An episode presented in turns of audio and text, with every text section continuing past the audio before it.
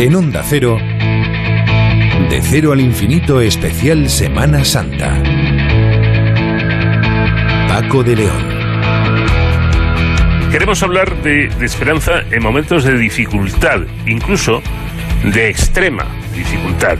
Muchas veces eh, hemos hablado en este programa, y ustedes lo saben, del, del cáncer desde eh, distintos ángulos. Lo hemos hecho con los mejores investigadores que nos han explicado a su vez los últimos trabajos oncológicos en la lucha contra este conjunto de enfermedades que forman esta patología tan seria, que sigue siendo muy seria, evidentemente, pero nunca habíamos hablado con un paciente, con alguien que haya tenido que batallar contra esta palabra que aún hoy curándose en un alto porcentaje, da miedo pronunciar.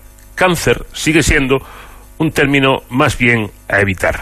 La periodista Almudena Reguero es autora de varios libros y entre ellos uno que lleva por título Que no se pare la vida. Almudena, ¿qué tal? Muy buenas noches. Buenas noches, Paco. Bueno, tú, tú padeciste cáncer de mama, afortunadamente superado, como lo superan más del 85% de las mujeres diagnosticadas con esta patología. Dirigirme a ti como, como paciente, Almudena, es, es un error por mi parte. Bueno, por el prólogo de tu libro parece que sí sería un error, ¿no? Eh, sí, efectivamente. Bueno, mm, depende también un poco la situación de cada persona, ¿no? En mi caso se puede decir que, de hecho, yo ya tengo dada el alta, o sea, ya tengo el alta médica, y, y se puede decir que yo ya no soy, no soy paciente de cáncer. Pero eh, lo que sí debo de estar siempre es alerta, porque nunca se sabe si en algún momento puede regresar. Entonces siempre hay que estar muy alerta, hay que prevenir y hacerte tus revisiones, que eso siempre lo aconsejo a todas las mujeres, que la, los que lo hayan pasado ya saben que tienen que hacerse esas revisiones, pero las que no lo hayan tenido aún, que es conveniente una vez al año, sobre todo ya cuando se dice ya a partir de los 50 años que sí es conveniente hacer una revisión, una mamografía al año y, tener un control médico bastante exhaustivo porque, bueno, nunca se sabe en qué momento. Y sí que es cierto que la prevención en este tipo de cánceres, sobre todo, bueno, en el cáncer en general, pero sobre todo en el de mama, eh, es la diferencia a lo mejor entre la vida y la muerte. Entonces, fíjate si es importante. Uh evidentemente eh, los controles, la vigilancia, eh, el tomarse las cosas en, en serio y, eh, de alguna manera intentar prevenir, eso es evidente, pero, pero en quien ha tenido un cáncer y en quienes de momento al menos no lo tenemos, hay que cuidarse siempre y en cualquier caso, pero quizá, y me, me da a mí la impresión que es lo que tú señalas en tu libro, eh, aparte de esto, de esto que acabamos de explicar, hay que vivir liberándose de, de, esto de paciente de cáncer. Bueno, yo fui, o tú fuiste, en, este caso, paciente, paciente de cáncer, y ahora no lo eres porque está curado, aunque haya que mantener siempre una vigilancia y, una, y unas precauciones, ¿no? Sí, efectivamente. Es uno de los problemas que solemos tener las personas que hemos pasado por este tipo de enfermedad. Pues es una enfermedad tan seria que te queda pues un, como un síndrome. Siempre hablamos del el síndrome de la espada de Damocles, decimos, ¿no? Entonces es ese miedo a que regrese y demás. Eso te puede coaccionar y te puede limitar mucho la vida. Por eso hay que intentar liberarse. Llegar un momento en el que dicen, bueno, estoy curada, los médicos me dicen que todo está ok, hago mis revisiones, pero voy a quitarme ese miedo, voy a desvincularme también, porque tienes también un cierto enganche a los hospitales. Es decir, que claro. llega un momento que estás tan acostumbrado a ir a un hospital que parece que estás como indefenso, y si me pasa algo, y estaré bien, y te queda siempre ese síndrome, ¿no? Y hay que intentar romper ese cordón, porque si no, no, no vas a tener una vida plena, porque pues te va a quedar siempre esa limitación de y ese miedo, sobre todo, hay que empezar a liberar ese miedo de y si regresa y si vuelve, porque eso te limita muchísimo. Claro, es, es importante, ¿no? Porque eh, cuando un cáncer se cura, y, y ojo, y esto conviene conviene subrayarlo y, repetirlo, aunque dé miedo, aunque evidentemente que te diagnostiquen cáncer en ningún caso es una buena noticia ni una fiesta, pero por fortuna, afortunadamente hoy eh, se curan muchos más cánceres o bastantes más cánceres de los que no se cura, eh, pero quieren eh, o siguen quedando de alguna forma algunos restos no biológicos. yo me atrevería a decir que algo mental en quien ha padecido ese cáncer, ¿no? Parece que hay una lucecita ahí en el cerebro eh, que no termina de, apagarse. Sí, es el miedo. O sea, la palabra cáncer, de, de hecho, da mucho miedo. Y eh, afortunadamente hoy día mm, que tenemos unas terapias estupendas y unas técnicas de diagnóstico fantásticas, que eso ayuda muchísimo, y unas terapias que además son individualizadas, que son Diana, que van exactamente, y además cada persona tiene un, un tratamiento individualizado, muy adecuado, y se ha avanzado muchísimo, gracias a Dios, en el tema del cáncer sí que sigue dando todavía mucho miedo porque bueno pues hay personas que todavía no lo pueden no lo superan y después bueno pues aparecen metástasis y claro esto es normal que dé miedo y, quitarse ese miedo yo creo que es un poco lo que decía antes no la espada esa de Damocles que la tengo ahí siempre pendiente y dice bueno mm, en qué momento van a poder volver pero eh, también hay que tomar siempre este tipo de enfermedad con una actitud muy positiva.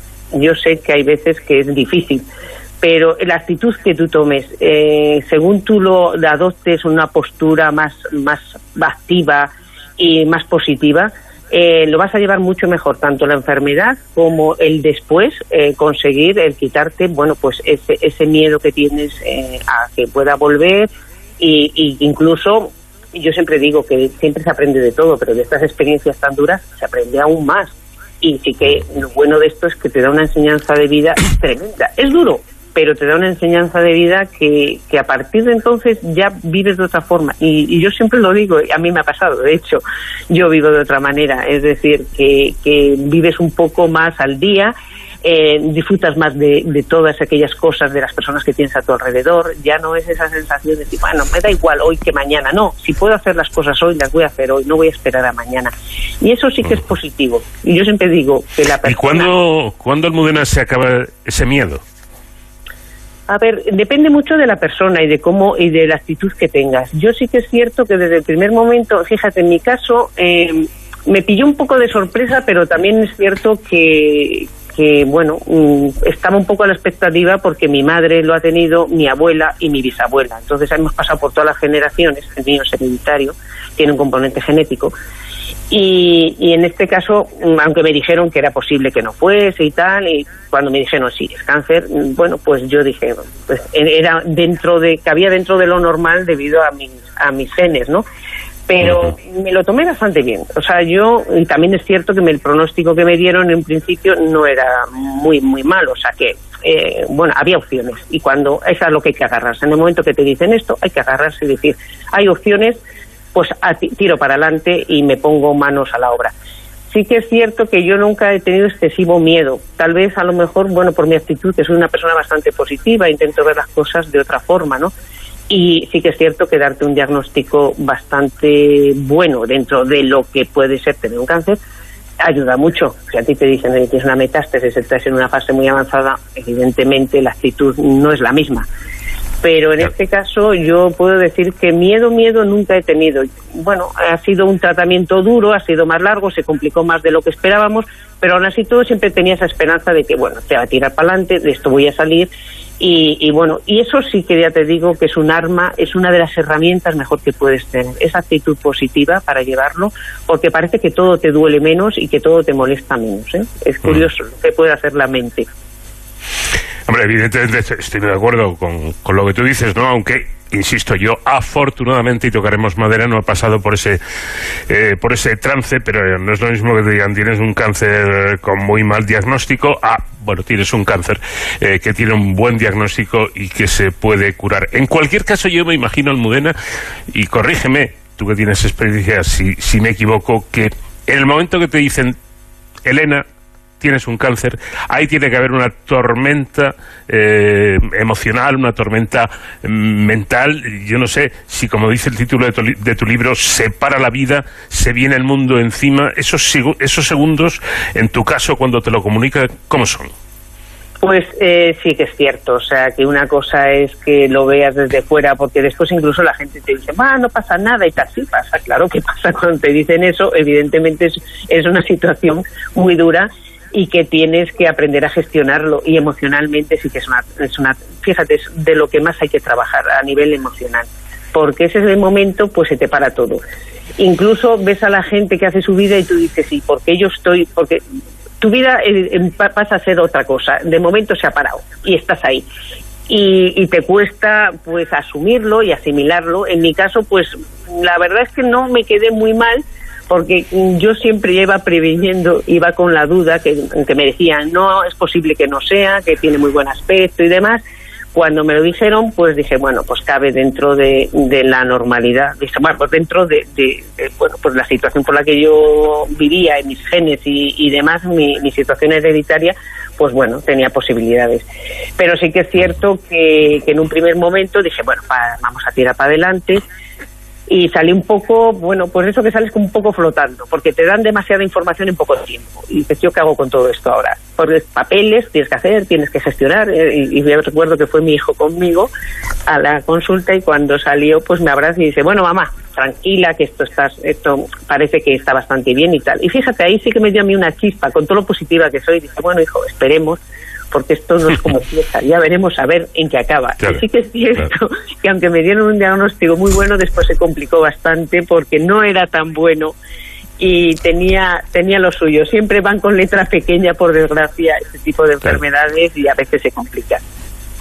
Además, el, el, cáncer eh, de mama tiene un componente psicológico importante porque aparte del miedo a, perder la vida o el miedo al dolor o el miedo al sufrimiento, eh, la mujer que padece cáncer de mama suele sufrir la mastectomía, es decir, la, extirpación mm, total o parcial de la mama, que es sin duda y, a su vez el, componente físico femenino por, por excelencia. Este, este es otro, otro dato a añadir, ¿no?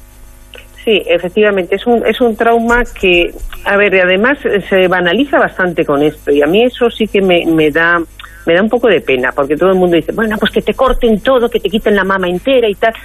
Y dices, ¿pero por qué? Si no hay necesidad, hombre, si es necesario, pues te lo tendrán que hacer. Pero si hoy, ojo, hoy día, eh, fíjate, mi madre, la, mi madre fueron a principios de los años 80 y ahí sí que se hacían eh, radicales, quitaban mama, cadena de ganglios, o sea, era, era todo y ahora eh, procuran hacerlas más selectivas.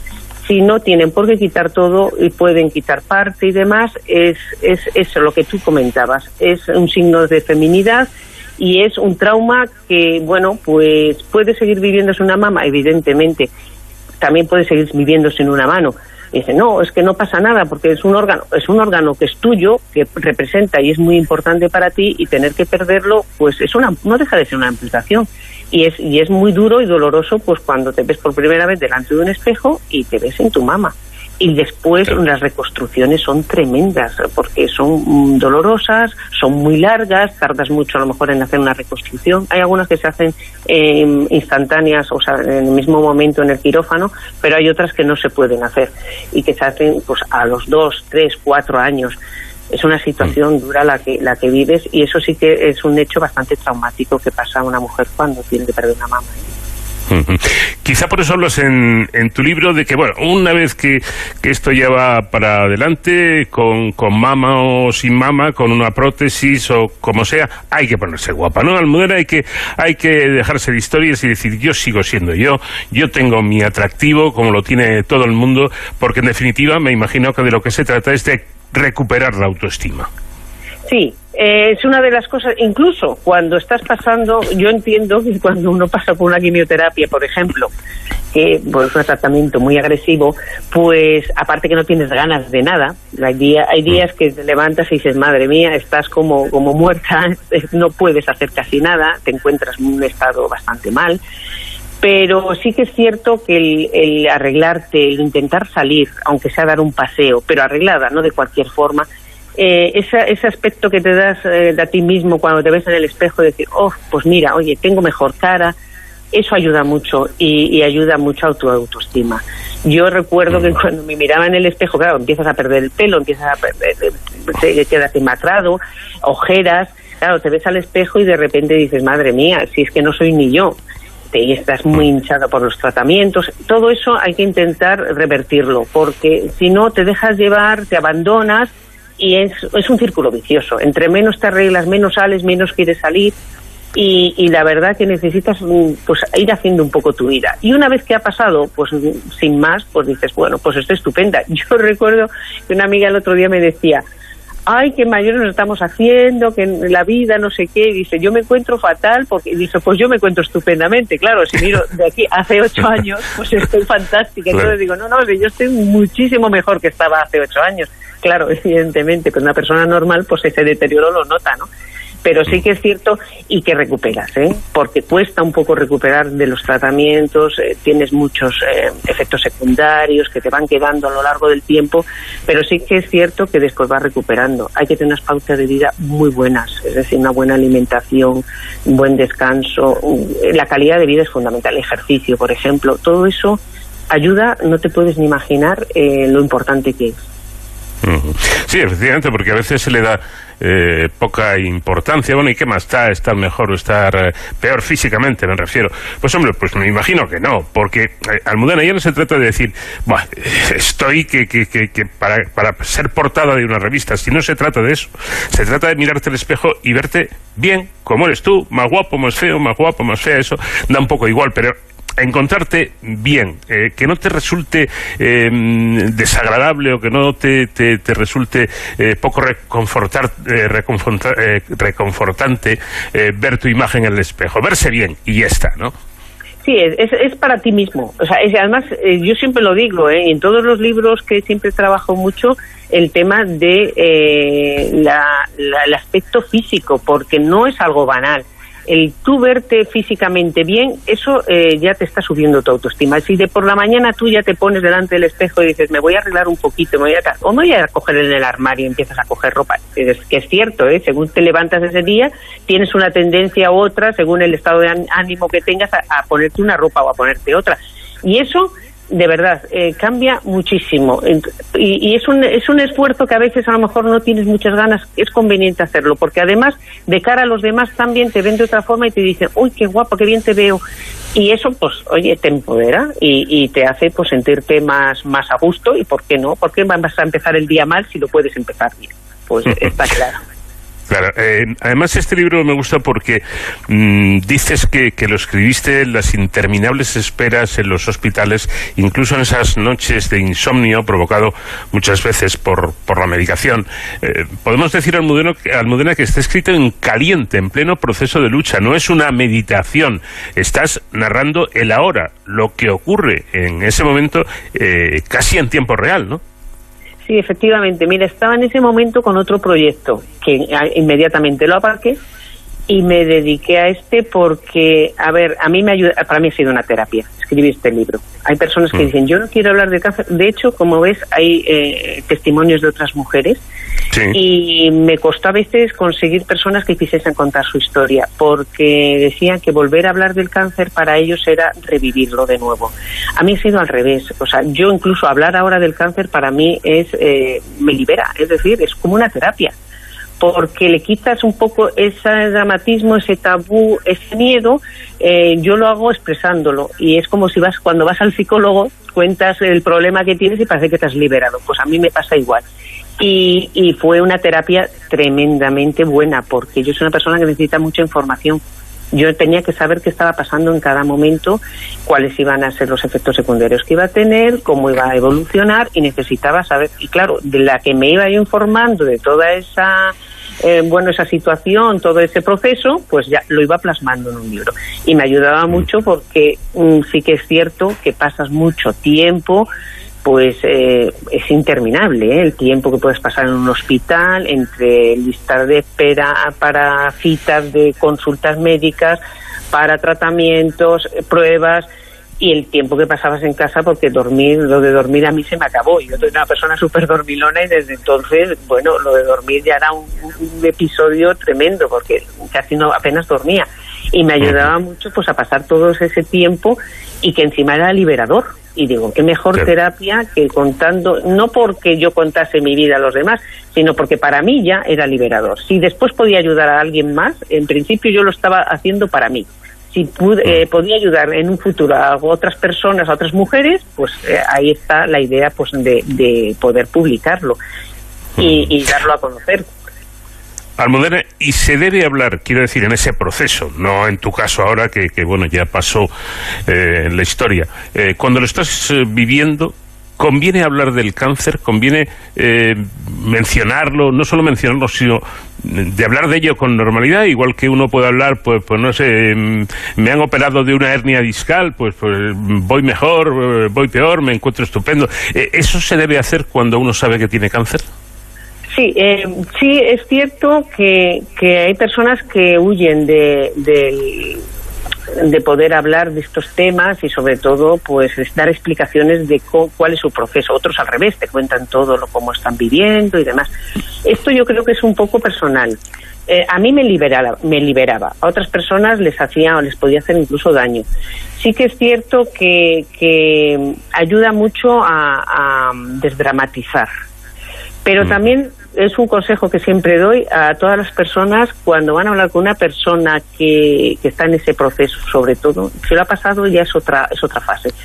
Que por favor no sean, no pregunten, que sea la persona la que lo cuente, porque eso sí que a las personas que tenemos el cáncer nos molesta bastante. Que haya gente, o sea, es contar lo que tú quieras contar, pero que no te pregunten ni te hicieron esto y tienes lo otro, porque eso nos es como que, que están eh, te están entrando en tu intimidad, en algo muy personal y que tú a lo mejor en ese momento tampoco quieres hablar ni quieres contar esas cosas. Entonces tienes que ser tú el que decidas lo que quieras contar o no. Pero hablar, de hecho, hay muchos grupos de apoyo, que es una de las cosas que también yo aconsejo siempre, y además ahora por Facebook y por las redes sociales, por Instagram y demás, hay muchos grupos de apoyo eh, de mujeres que hablan del tema, que se van contando un poco cada una su experiencia, se dan consejos, ayudas. Eh, es muy es muy bueno porque eso es como como sabes que, que te da como más fiabilidad que alguien que lo está lo está viviendo o lo ha vivido te puede contar de primera mano cómo es porque cuando un médico te cuenta algo, mm, pues, pues, te pueden decir, bueno, pues sí, pero tú lo has vivido o no. Entonces no sabes cómo me estoy sintiendo, sobre todo a nivel emocional o incluso a nivel físico, ¿no?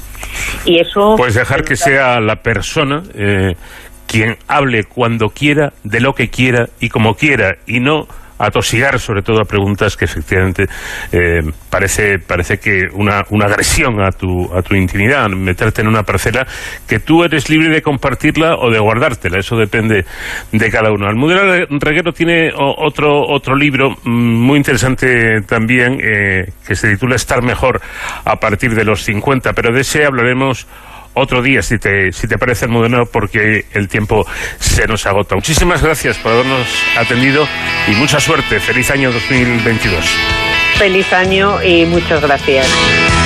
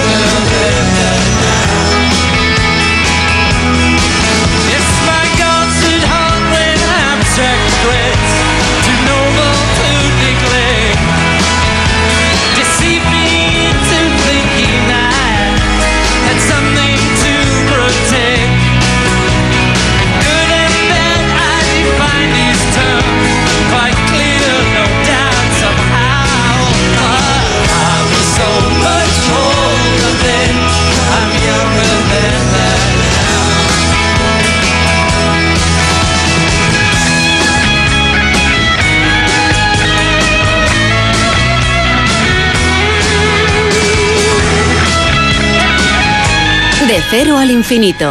Onda cero.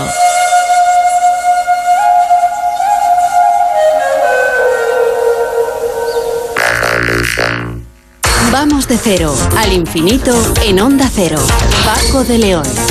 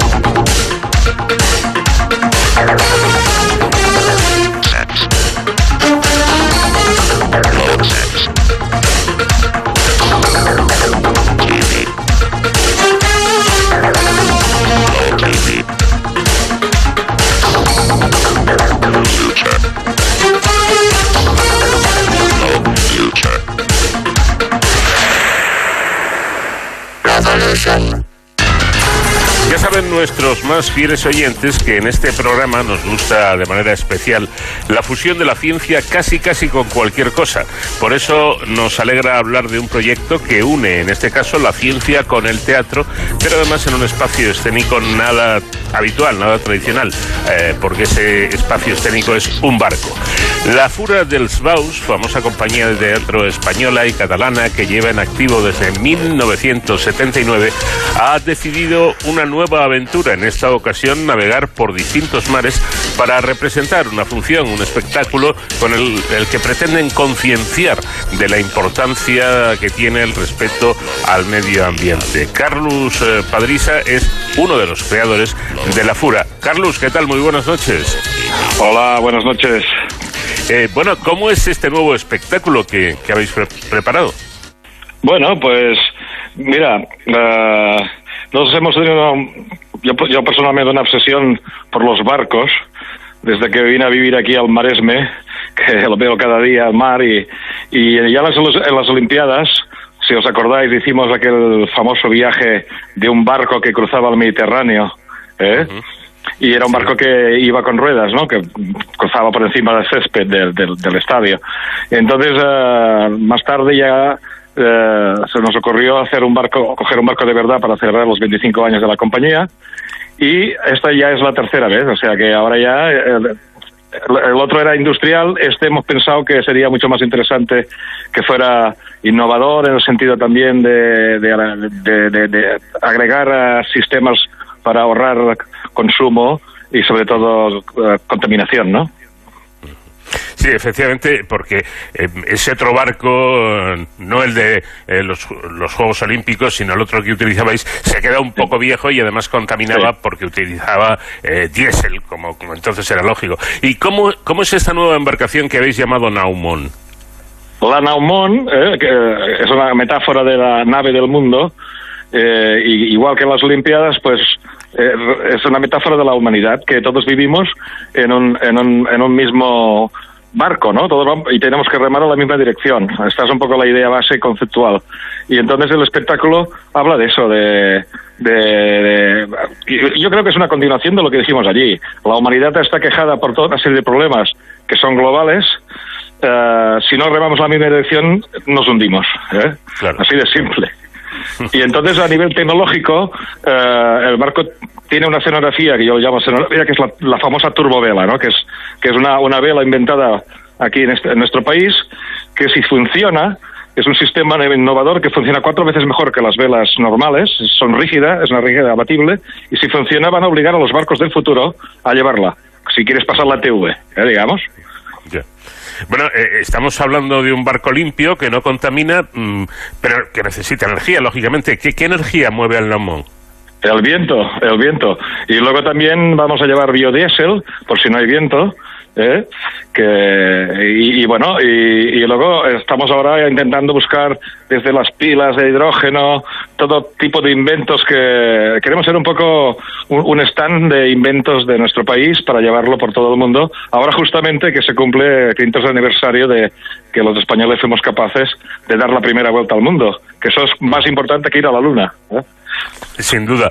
Eh, bueno, curiosamente, en julio de 1913, un ingeniero civil español, Leonardo Torres Quevedo, consciente de la necesidad de unir náutica y aeronáutica en las operaciones bélicas futuras y avizorando de alguna manera la proximidad de la Primera Guerra Mundial, presentaba la patente del buque Campamento y ofrecía sus diseños a las autoridades españolas, francesas y británicas. En síntesis, había concebido un navío con bodega para alojar dirigibles del tipo Astra Torres, patentados también por él entre 1902 y 1906 y comercializados en Francia en 1912 y dotado del poste de amarre para las operaciones de suelta y recogida de los dirigibles que el propio Torres Quevedo había patentado en 1911. Bueno, estas son palabras de Francisco González Redondo, profesor universitario y experto en Torres Quevedos. Eh, Paco, ¿qué tal? Muy buenas noches. Muy buenas noches, Paco. Muy buenas noches, Carlos. Pues efectivamente, eso escribí. Muchas gracias por recordar. No me acordaba de lo que había escrito y qué bonito quedó. Pues sí, parece sí. mentira, claro. Eh, es que esa es una de las grandes innovaciones de Torres Quevedo, sí. Eh, ¿Hay una inspiración en esta aventura en el famoso ingeniero? Bueno, lo que es Torres Quevedo es un modelo de inspiración para todos. La Fura es un modelo de inspiración, de innovación teatral, escénica, etcétera, y parece que era inevitable que antes o después estos dos mundos de la innovación, pues eso, teatral y la innovación científico-tecnológica de Torres Quevedo se unieran. Y Carlos ha sido, ha tenido esa sensibilidad y hemos contactado y hemos sintonizado porque efectivamente el modelo escénico de la Fura pues tiene muchos puntos en común con las innovaciones de Torres Quevedo. El cable, estamos hablando de la resolución del problema de la navegación aérea soportado por cables, lo que hoy llamamos teleféricos. Pues os podéis imaginar en las obras de teatro que y las óperas claro. de la Fura la posibilidad de usar cables, ¿no? Eh, tenemos el dirigible, pero sobre todo esa escena. Torres Quevedo concibe pues esa Naumón en 1913 porque va a transformar un carguero en un barco portadirigibles en la bodega. Y en la proa va a poner esa unión entre náutica y aeronáutica mediante un poste de amarre. Si vemos el perfil de la nueva Naumón y el perfil del buque campamento de Torres Quevedo, donde está la turbovela de la Naumón, estaba el poste de amarre de Torres Quevedo. Es que estéticamente, hasta conceptualmente, pues hay muchísimos puntos en común, sí. Carlos, ¿qué, ha aportado Paco a este proyecto? Hombre, pues la verdad es que y estoy alucinado cada vez de, más cosas que voy aprendiendo con él. El texto que has dicho antes al principio para presentar a Torres Quevedo, Leonardo Torres Quevedo, ¿no? Eh, eh, hay una, una, frase que le define a él, que es que él decía, eh, que es que él poseía la fiebre del inventor, es decir, que no paraba, es como una fiebre de, esto cómo lo puedo mejorar, qué, herramienta necesito. esta idea a nosotros nos mueve, no solo Torres Quevedo, cualquier, cualquier persona que ha inventado, yo me acuerdo cuando yo era pequeño había uno en Sallén, yo soy de cerca allí, que decía que había inventado el coche que iba con agua. O sea que después seguramente va a ser el, de hidrógeno que se va, que va, que ya se está hablando de él, ¿no? Que ya lo están fabricando Toyota y otras empresas. Entonces, eh, aquí en España, eh, al ser, dicen que el hambre te da te da eh, sabiduría, ¿no? Pues un poco esa fiebre por inventar es la que hemos tenido grupos como nosotros de teatro eh, y, inventores que, no paran de inventar. Y nos tenemos que quitar los complejos porque nuestro país, eh, pues mira, fuimos los primeros en dar la vuelta al mundo y ahora se cumplen 500 años. Y, y eso también fue, es, una, es una mezcla entre audacia y también ingeniería, ¿no? Porque las carabelas en su momento pues eran los mejores barcos, los más rápidos, los más los, los que aguantaban mejor, ¿no? De las condiciones del viento y de las tempestades. Entonces, uh, yo creo que ahora, después de esta crisis que tenemos del coronavirus y, todo eso, que ya parece que va a terminar, va a haber un momento de euforia y de creación y vamos a salir de esta, pero bien, bien. Ojalá, ojalá. Eh, bueno, Carlos, ¿cómo, cómo mm, concretamente va a divulgar vuestro espectáculo eh, la ciencia? ¿Cómo lo vais a hacer? Porque tengo entendido eh, que pretendéis que los eh, tripulantes, quiero decir, que el público, más que público, sea tripulante también, ¿no? Sí, sí, sí. Este es un concepto importante. En esa nave del mundo donde que, que es la Tierra, eso de ir de pasajeros turistas está, está ya creo que, hombre, puedes tener tus días de descanso, ¿no? Pero, mm. que es importante, pero yo creo que el concepto de tripulante es más importante, que es que es una persona responsable para que la nave viaje bien. Entonces, eh, este concepto es el punto que, se, que, que, nos hace falta, yo creo, es un punto para teatral si quieres, pero que conviene recordarlo y hacer espectáculos de divulgación. Y entonces, apoyados por la ciencia, yo creo que eso es muy importante, el hecho de no ser un barco residual sería sería sino al contrario algo que innova que intenta que intenta buscar nuevas maneras de, de, de, navegar y de, y de comunicar sobre todo esto hay, hay, un proyecto que son 10 años que, que está capitaneado por aquí por el CSIC que, que fue a partir del Instituto de, Ciencias del Mar de Barcelona que la ONU lo ha aceptado y que es la idea esa de conectar las ciudades las ciudades oceánicas ¿eh? o marítimas y de y de salvaguardar nuestro planeta básicamente. Entonces, eh, la gente que somos de teatro, que ya llevamos años, pues para mí es continuar lo que hicimos en, las Olimpiadas, ¿no? que lo vio más de media humanidad. Esta idea de que la humanidad o remamos en la misma dirección, o somos todos tripulantes, o la nave se hunde. Eh, Paco, la, importancia eh, como investigador y como inventor de Torres Quevedo ya la has dejado clara en este mismo programa y, más de una vez. Eh, esta aventura de la Fura es un buen instrumento mm, no solo para divulgar la ciencia, sino para dar a conocer a un investigador español tan importante. Bueno, la realidad es que sí, por supuesto, porque en el siglo XXI no se puede pretender que un ciudadano se considere culto si no tiene cultura científica, cultura tecnológica, cultura matemática. Entonces, la figura de Torres Quevedo aúna todas esas cuestiones. Estamos montando, como tú sabes, exposiciones por toda España para divulgar, estamos haciendo un museo en Cantabria, el espacio Leonardo Torres Quevedo, para que los niños se conviertan, los del Valle de Iguña, en anfitriones del resto de los niños de España en ese centro de exposición pero claro, el trampolín que supone unir ciencia, arte, teatro, espectáculo, como es lo que pretende la FURA, pues hace que, eh, por un lado, lo teatral se una a lo científico-tecnológico y, por otro lado, pues lo científico-tecnológico llegue a la sociedad por una vía que aparentemente es como más suave y menos dura que el mundo académico. Entonces, todo este proyecto de la FURA es entusiasmante porque, como has visto, es multidisciplinar, lo aúna todo y esa em, obsesión por resolver problemas. Torres Quevedo quería resolver problemas científico-tecnológicos y la FURA está contribuyendo a la solución de un problema básico, que es la supervivencia del planeta por hacer, pues eso, transporte sostenible, etcétera. Es decir, que es un proyecto entusiasmante y claro, los que nos dedicamos a intentar culturizar científicamente a la sociedad, pues no podemos más que colaborar decididamente en este proyecto. Eh, Carlos, ¿cuándo zarpa eh, este barco, Naumón, y, y, qué recorrido haréis? Bueno, pues eh, seguramente, eh, esto las obras nunca se sabe cuándo, se sabe cuándo empiezan, pero no se sabe cuándo terminan, ¿no? ya, ya hace días que queremos inaugurar la turbovela y no hay manera, porque siempre, bueno, al ser un invento, pues nuevo, pues siempre hay algún problema que hay que ajustar, pero todos, si todo va bien eh, y hay viento, saldremos a navegar en primavera, esta primavera. No está mal. Bueno, mi admiración siempre para, para Carlos Padrisa y y, la Fura del Svaus, que me parece una de las grandes compañías capaces de montar grandiosos espectáculos, y mi admiración, que él la conoce, a Francisco González Redondo, porque con él siempre aprendemos mucho. Pues ahí está eh, proyectada esa aventura, eh, ojalá pronto puedan zarpar y que salga todo estupendamente. Carlos, eh, Paco, un fuerte abrazo para los dos y muchas gracias. Muchas gracias. Venga, hasta luego, muchas gracias. Buenas noches. En Onda Cero, de cero al infinito.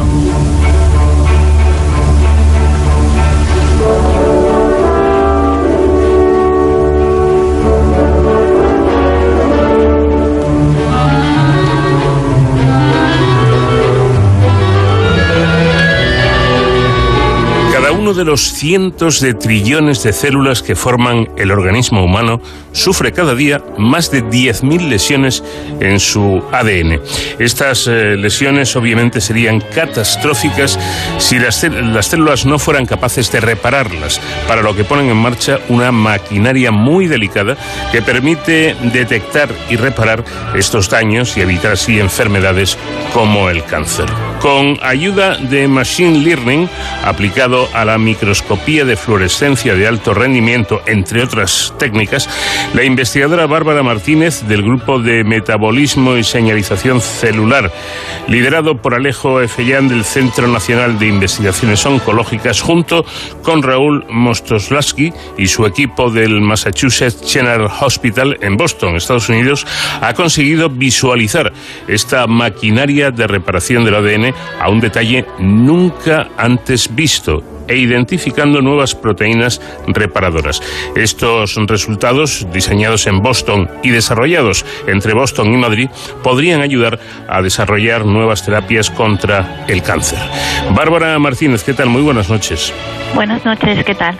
Eh, dicen ustedes que tan pronto se produce un daño en el material genético, por ejemplo, una rotura en la doble cadena del ADN, la célula activa unos mecanismos de respuesta al daño que funcionan pues como si alguien tiene un problema, un accidente y llama al número de emergencias. Es una llamada de emergencias. ¿Qué ocurre tras esa llamada? Bueno, pues eh, lo que se produce cuando hay una rotura en el ADN es que hay cambios en las proteínas que están junto con el ADN, las proteínas de la cromatina, y esos cambios llaman a otras proteínas que están en el núcleo a que acudan a la lesión. Entonces, ahí acuden multitud de proteínas secuencialmente, una detrás de otra. Esto es un proceso muy ordenado en el tiempo y en el espacio, hasta que se reclutan a esa lesión proteínas reparadoras específicas para la lesión que se ha producido y van a reparar el ADN con unos mecanismos que tenemos eh, preparados en las células. Una vez el ADN está reparado, hay otras señales en la célula que indican que ya todo funciona eh, que ya el ADN está correcto, que no se ha producido ninguna mutación, ningún error, y entonces la célula puede seguir eh, sus procesos normales, su, su, división celular, puede seguir haciendo las tareas para la que estaba eh, para la que está diseñada. Pero cuando hay una rotura, ahí todo se detiene y se, se, desencadena esta llamada de emergencias. Hasta que no está reparado el ADN, la célula no continúa. Es impresionante, ¿no? Eh, nuestro, nuestro organismo que evidentemente tiene, problemas y, se producen lesiones y enfermedades y demás, Pero la organización es perfecta, ¿no? Porque estamos hablando, como decíamos al comienzo, de trillones de células que forman nuestro cuerpo, nuestro organismo. Eh, se producen 10.000 aproximadamente lesiones en, eh, en, un momento dado en el, en el ADN y esta emergencia responden eh, muchísimas células, proteínas y además funcionando como un reloj suizo, ¿no? Sí, sí, así es. Es, es fundamental para que la célula no adquiera mutaciones. Y una célula sin mutaciones, eh, tenemos en, tener en cuenta que en el ADN están las instrucciones para fabricar todas las proteínas. Entonces, funciona como un manual de instrucciones que la célula lee y puede fabricar las proteínas que necesita, que necesita la célula y que necesita el organismo. Entonces, una mutación significaría que produciría una proteína defectuosa y eso mm. tiene consecuencias eh, en un tejido, en un órgano o incluso podría desencadenar eh, cáncer. La siguiente pregunta sería, Bárbara, ¿por qué se producen estas eh, lesiones? Son muchísimas, 10.000 al día en, el ADN. Bueno, se producen por, por varios motivos, por procesos internos en el organismo pues uno muy común es la división celular. Una célula, nosotros mientras crecemos, las crecemos porque las células se dividen. De una célula pasamos a dos, de dos a cuatro y así sucesivamente por divisiones celulares. de una célula se divide a dos células y así hasta formar eh, tejidos y órganos y, un organismo, ¿no? Y luego vamos creciendo hasta, hasta ser adultos. Pues incluso en, en ese proceso de crecimiento, división celular, la, célula, antes de dividirse, debe hacer una copia de su ADN para mm. pasarla a la otra célula. En ese proceso de replicación del ADN, muchos errores pueden ocurrir. Mm. Eso es uno de, los procesos. Otros son, pues, por, mm, por el propio, eh, los desechos que producen las células, ¿no? Que algunos son tóxicos y generan, eh, generan daño, pero también factores ambientales. Eh, pues químicos, agentes cancerígenos, la radiación ultravioleta, eh, radiaciones mucho más potentes como rayos gamma, eh, eh, todo eso, el humo del tabaco, por ejemplo, todo lo que conocemos que, que son tóxicos, sí, pueden, pueden, pues actúan químicamente en la molécula del ADN y eh, se producen eh, lesiones, pues es, química, eh, se producen lesiones de diferentes tipos. Bueno, precisamente, quizá con esto lo podamos entender mejor. El, el objetivo de la, de la quimioterapia es, es parecido, ¿no? Se trata de matar a las células tumorales induciendo lesiones en su ADN que provoquen el colapso de las células y su muerte y, a ser posible, no dañar las células sanas.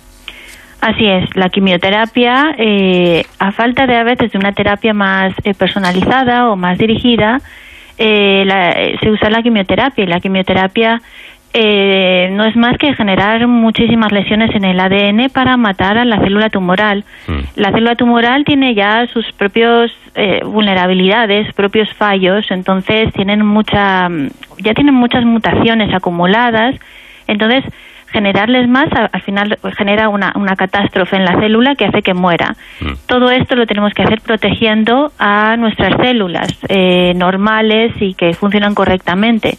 De ahí que cuanto más conozcamos cómo se producen las lesiones, cómo se reparan, qué mecanismos tiene la célula para hacer frente a todo esto, mejores terapias podremos diseñar contra el cáncer. Claro, que es lo mismo, me imagino, Bárbara, que decir que cuanto más eh, se conozca cómo se producen esas lesiones y cómo se reparan, se podrá desarrollar eh, algún tipo de, de, terapia más eficaz contra, contra los tumores, contra el cáncer, ¿no? Sí, más eficaz y además también más precisa. Hay cánceres que tienen eh, mutaciones en proteínas de estas reparadoras, ¿no?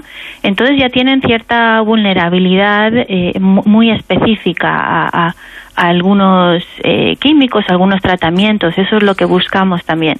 Mm. al ser vulnerables estas células cancerígenas y las otras las otras células no cancerígenas no ser tan vulnerables, aplicaríamos una terapia pues basada en nuestro conocimiento de, reparación del ADN. Claro, hay que, hay que decir cómo ha evolucionado todo esto, ¿no? Y parece que el futuro en el tratamiento o en los tratamientos del cáncer, y yo creo que de muchas otras enfermedades, está en eso, ¿no? En, ir más directos al punto del problema. Y como ejemplo volvemos a la quimio, ¿no? Los efectos de la quimio hace años eran devastadores. Dejaban a la persona hecha polvo. Hoy, hombre, no es que sea una fiesta que te inyecten quimioterapia, pero no tiene nada que ver, ¿no? Es mucho más llevadero. Sí, se aplica, bueno, es que no hay un único tipo de cáncer, hay muchos tipos de cáncer, eh, eh, hay muchos cánceres y cada uno ya puede tener, esperemos, su propia terapia e incluso a nivel personal eh, se están aplicando terapias individualizadas, ¿no? Entonces eso es eso es lo que lo que permite eh, una curación. Y, y, esto solo es por, por, por generar conocimiento eh, a nivel de reparación del ADN y a nivel de, a todos los niveles, ¿no? De, de, biología molecular y biología celular. Bueno, eh, explíquenos qué es el machine learning, este que, que yo ahí me he quedado un poco perdido. Bueno, machine learning es un, eh, digamos, un tipo de inteligencia artificial, pero, pero sencillo. Eh, nosotros lo que hicimos es, em, para estudiar la reparación del ADN, em, eh, investigamos cómo, cómo las células respondían en el tiempo a un daño que les habíamos producido en un momento dado. Entonces, eh, para investigar cómo se producía esta reparación, seguimos dos proteínas que sabemos que van a las roturas del ADN y estudiamos que, mm, cuánto tiempo permanecían ahí cuando se iban, que sin, cuando se van, cuando, cuando eh, estas proteínas ya no están en las roturas, significa que el daño se ha reparado. Para eso sacábamos fotos de las células a diferentes tiempos, fotos de inmunofluorescencia con un microscopio especial.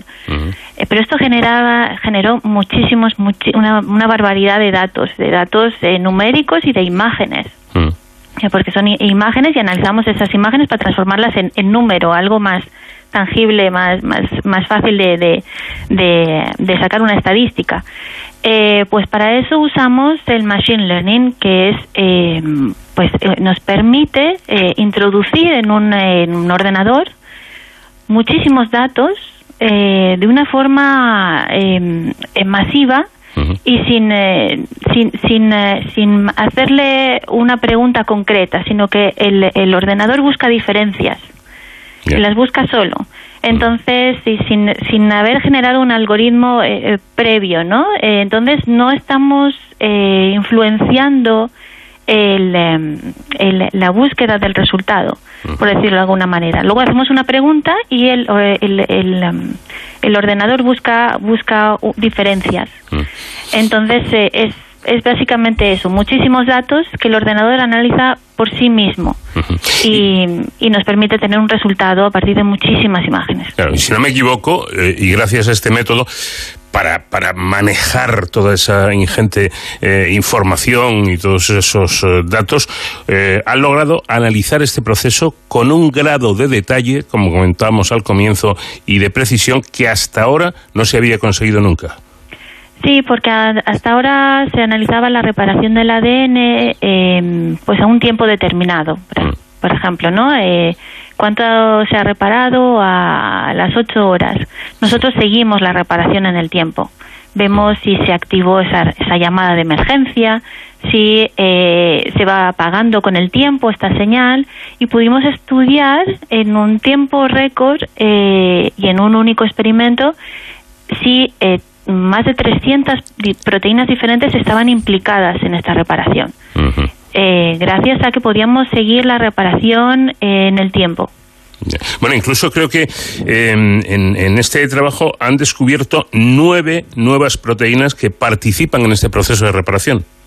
Sí, el, el, este trabajo está dividido como en dos, en dos partes, hicimos dos estudios y en uno de ellos seguíamos la reparación del ADN en el tiempo y en el otro, eh, lo que basándonos en las mismas técnicas muy parecidas, lo que hacemos es ver eh, observar exactamente la rotura en el ADN.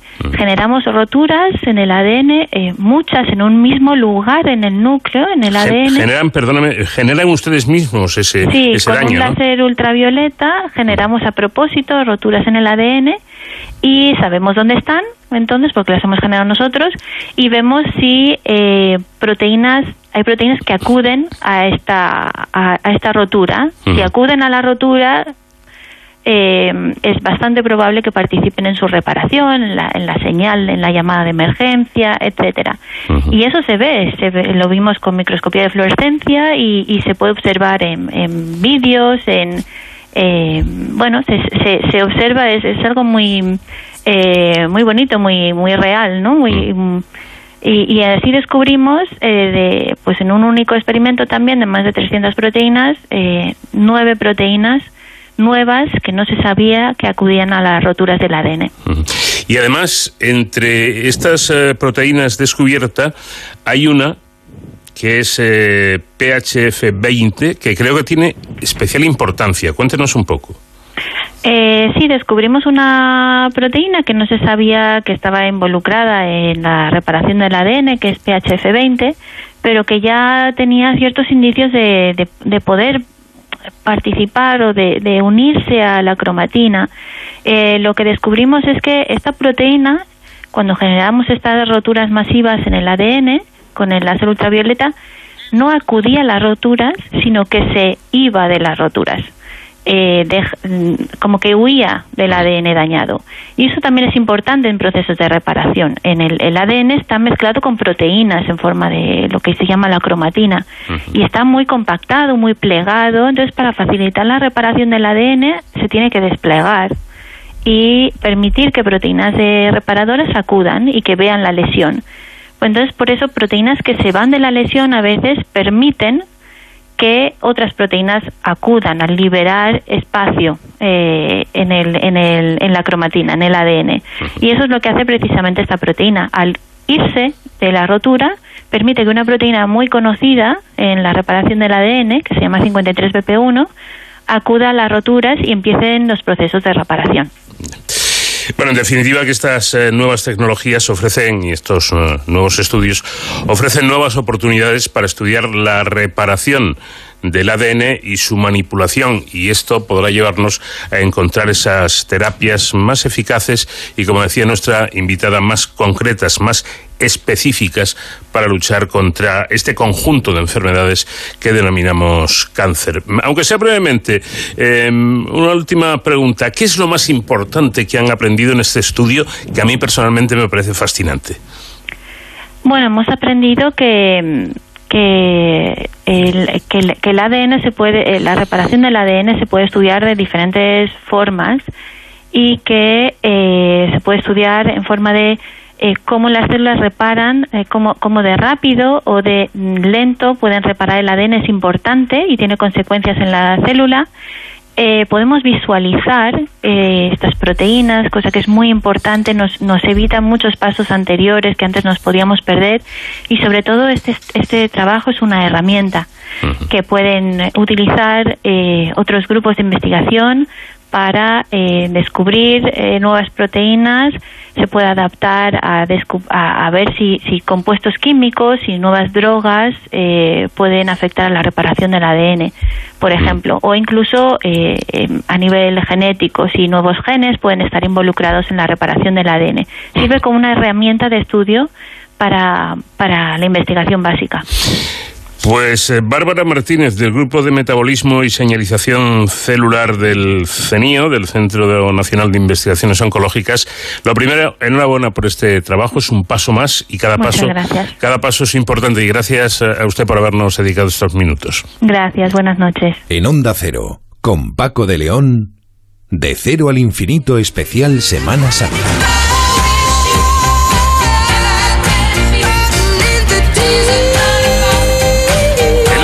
Me encontré con este texto en Internet. Un texto que literalmente dice así. En 1983 nació la primera persona de mi familia sabiéndose de antemano cuál iba a ser su sexo. A su madre le habían hecho unas pruebas un poco raras, echándole un gel pastoso y frío sobre el vientre y el ginecólogo se había adelantado a la naturaleza diciendo creo que es una niña. Las imágenes eran grises, ruidosas, bastante confusas y con mucho movimiento. ¿Cómo iba a deducirse de ese enredo de sombras que aquello iba a ser una niña, debió pensar su madre con escepticismo. Bueno, estos son recuerdos, es un texto que ha escrito Francisco Camarera Fermenía, que trabaja en el Instituto de Instrumentación para Imagen Molecular, donde dirige el Laboratorio de Ultrasonidos Médicos e Industriales, y partiendo de esa vivencia personal, vamos a aprovechar para hablar de la revolución silenciosa de la medicina moderna, esto es, los ultrasonidos. Francisco Camarena, ¿qué tal? Buenas noches. Hola, buenas noches. ¿Qué tal? Es que efectivamente lo cuentas muy bien, unas imágenes ahí eh, raras, unos movimientos, unos ruidos. Aquello eran las primeras ecografías, ¿no? Efectivamente, las primeras ecografías incluso eran peores aún de lo que podíamos imaginar. De hecho, yo cuando imparto clases y muestro algunas de esas imágenes, ni siquiera sé explicar bien qué es lo que hay en la imagen porque necesita un médico muy especializado para entender si se está viendo un feto, si se está viendo una mano o un hígado. es algo bastante El caso es que te, te, enseñaban eh, la imagen y el médico daba por supuesto que tú estabas viendo lo que veía él. Y yo por lo menos no, veía nada. Y decía, sí, aquí hay un pie, aquí está la mano, aquí hay un borrón, para mí. Pero bueno, era lo que había en la época, ¿no? Correcto, correcto. Incluso todavía hoy a veces ves las ecografías y si no te explican, bueno, puedes ver la cabeza de un bebé, por ejemplo, pero hay zonas que tú serías incapaz de interpretar porque, bueno, ya sabes que uno ve lo que también está acostumbrado a ver. Y ahí los médicos pues juegan un papel importante, toda su experiencia ¿no? en, interpretar imágenes, los radiólogos, claro. Sin embargo, por ahí va el futuro y eh, llegaremos a, ese momento, vamos paso a paso, porque sigues recordando eh, en el blog del CSIC que corrían los años de la movida y las técnicas de imagen para diagnósticos médicos también se revolucionaban. Acababan de concederles el premio Nobel a los creadores de esa maravilla de imagen 3D que es la termografía axial computerizada o TAC. Eh, hoy una cosa muy normal, pero eh, en esos eh, en esa época Tocayo Francisco, Tocayo Paco, era toda una novedad revolucionaria, ¿no? Por supuesto, por supuesto. Eran, fíjate que en España los primeros TAC llegaron en, los 80. Eh, y había muy pocos y casi nadie podía acceder a ellos, pero había listas de esperas inmensas. Hoy estamos muy acostumbrados a ver un, bueno, a, gente que le hagan un TAC por cualquier necesidad. Nuestros, bueno, yo soy de, tengo casi 50 años, nuestros abuelos, a ninguno de nuestros abuelos nunca se le hizo un TAC, porque mm. eso no existía directamente. Quiero decir, toda esta tecnología no es reciente, es que es ayer prácticamente. Por cierto, ¿qué diferencia hay entre el TAC y la resonancia magnética? Bueno, pues a nivel físico son dos técnicas completamente distintas. Exploran diferentes fenómenos de la materia. El TAC viene de los rayos X, la resonancia magnética tiene que ver un poco con eh, la respuesta magnética que tienen los átomos cuando se les aplica un campo magnético. Nada que ver. Y como nada tienen que ver físicamente, pues la información que proporcionan al médico también es diferente.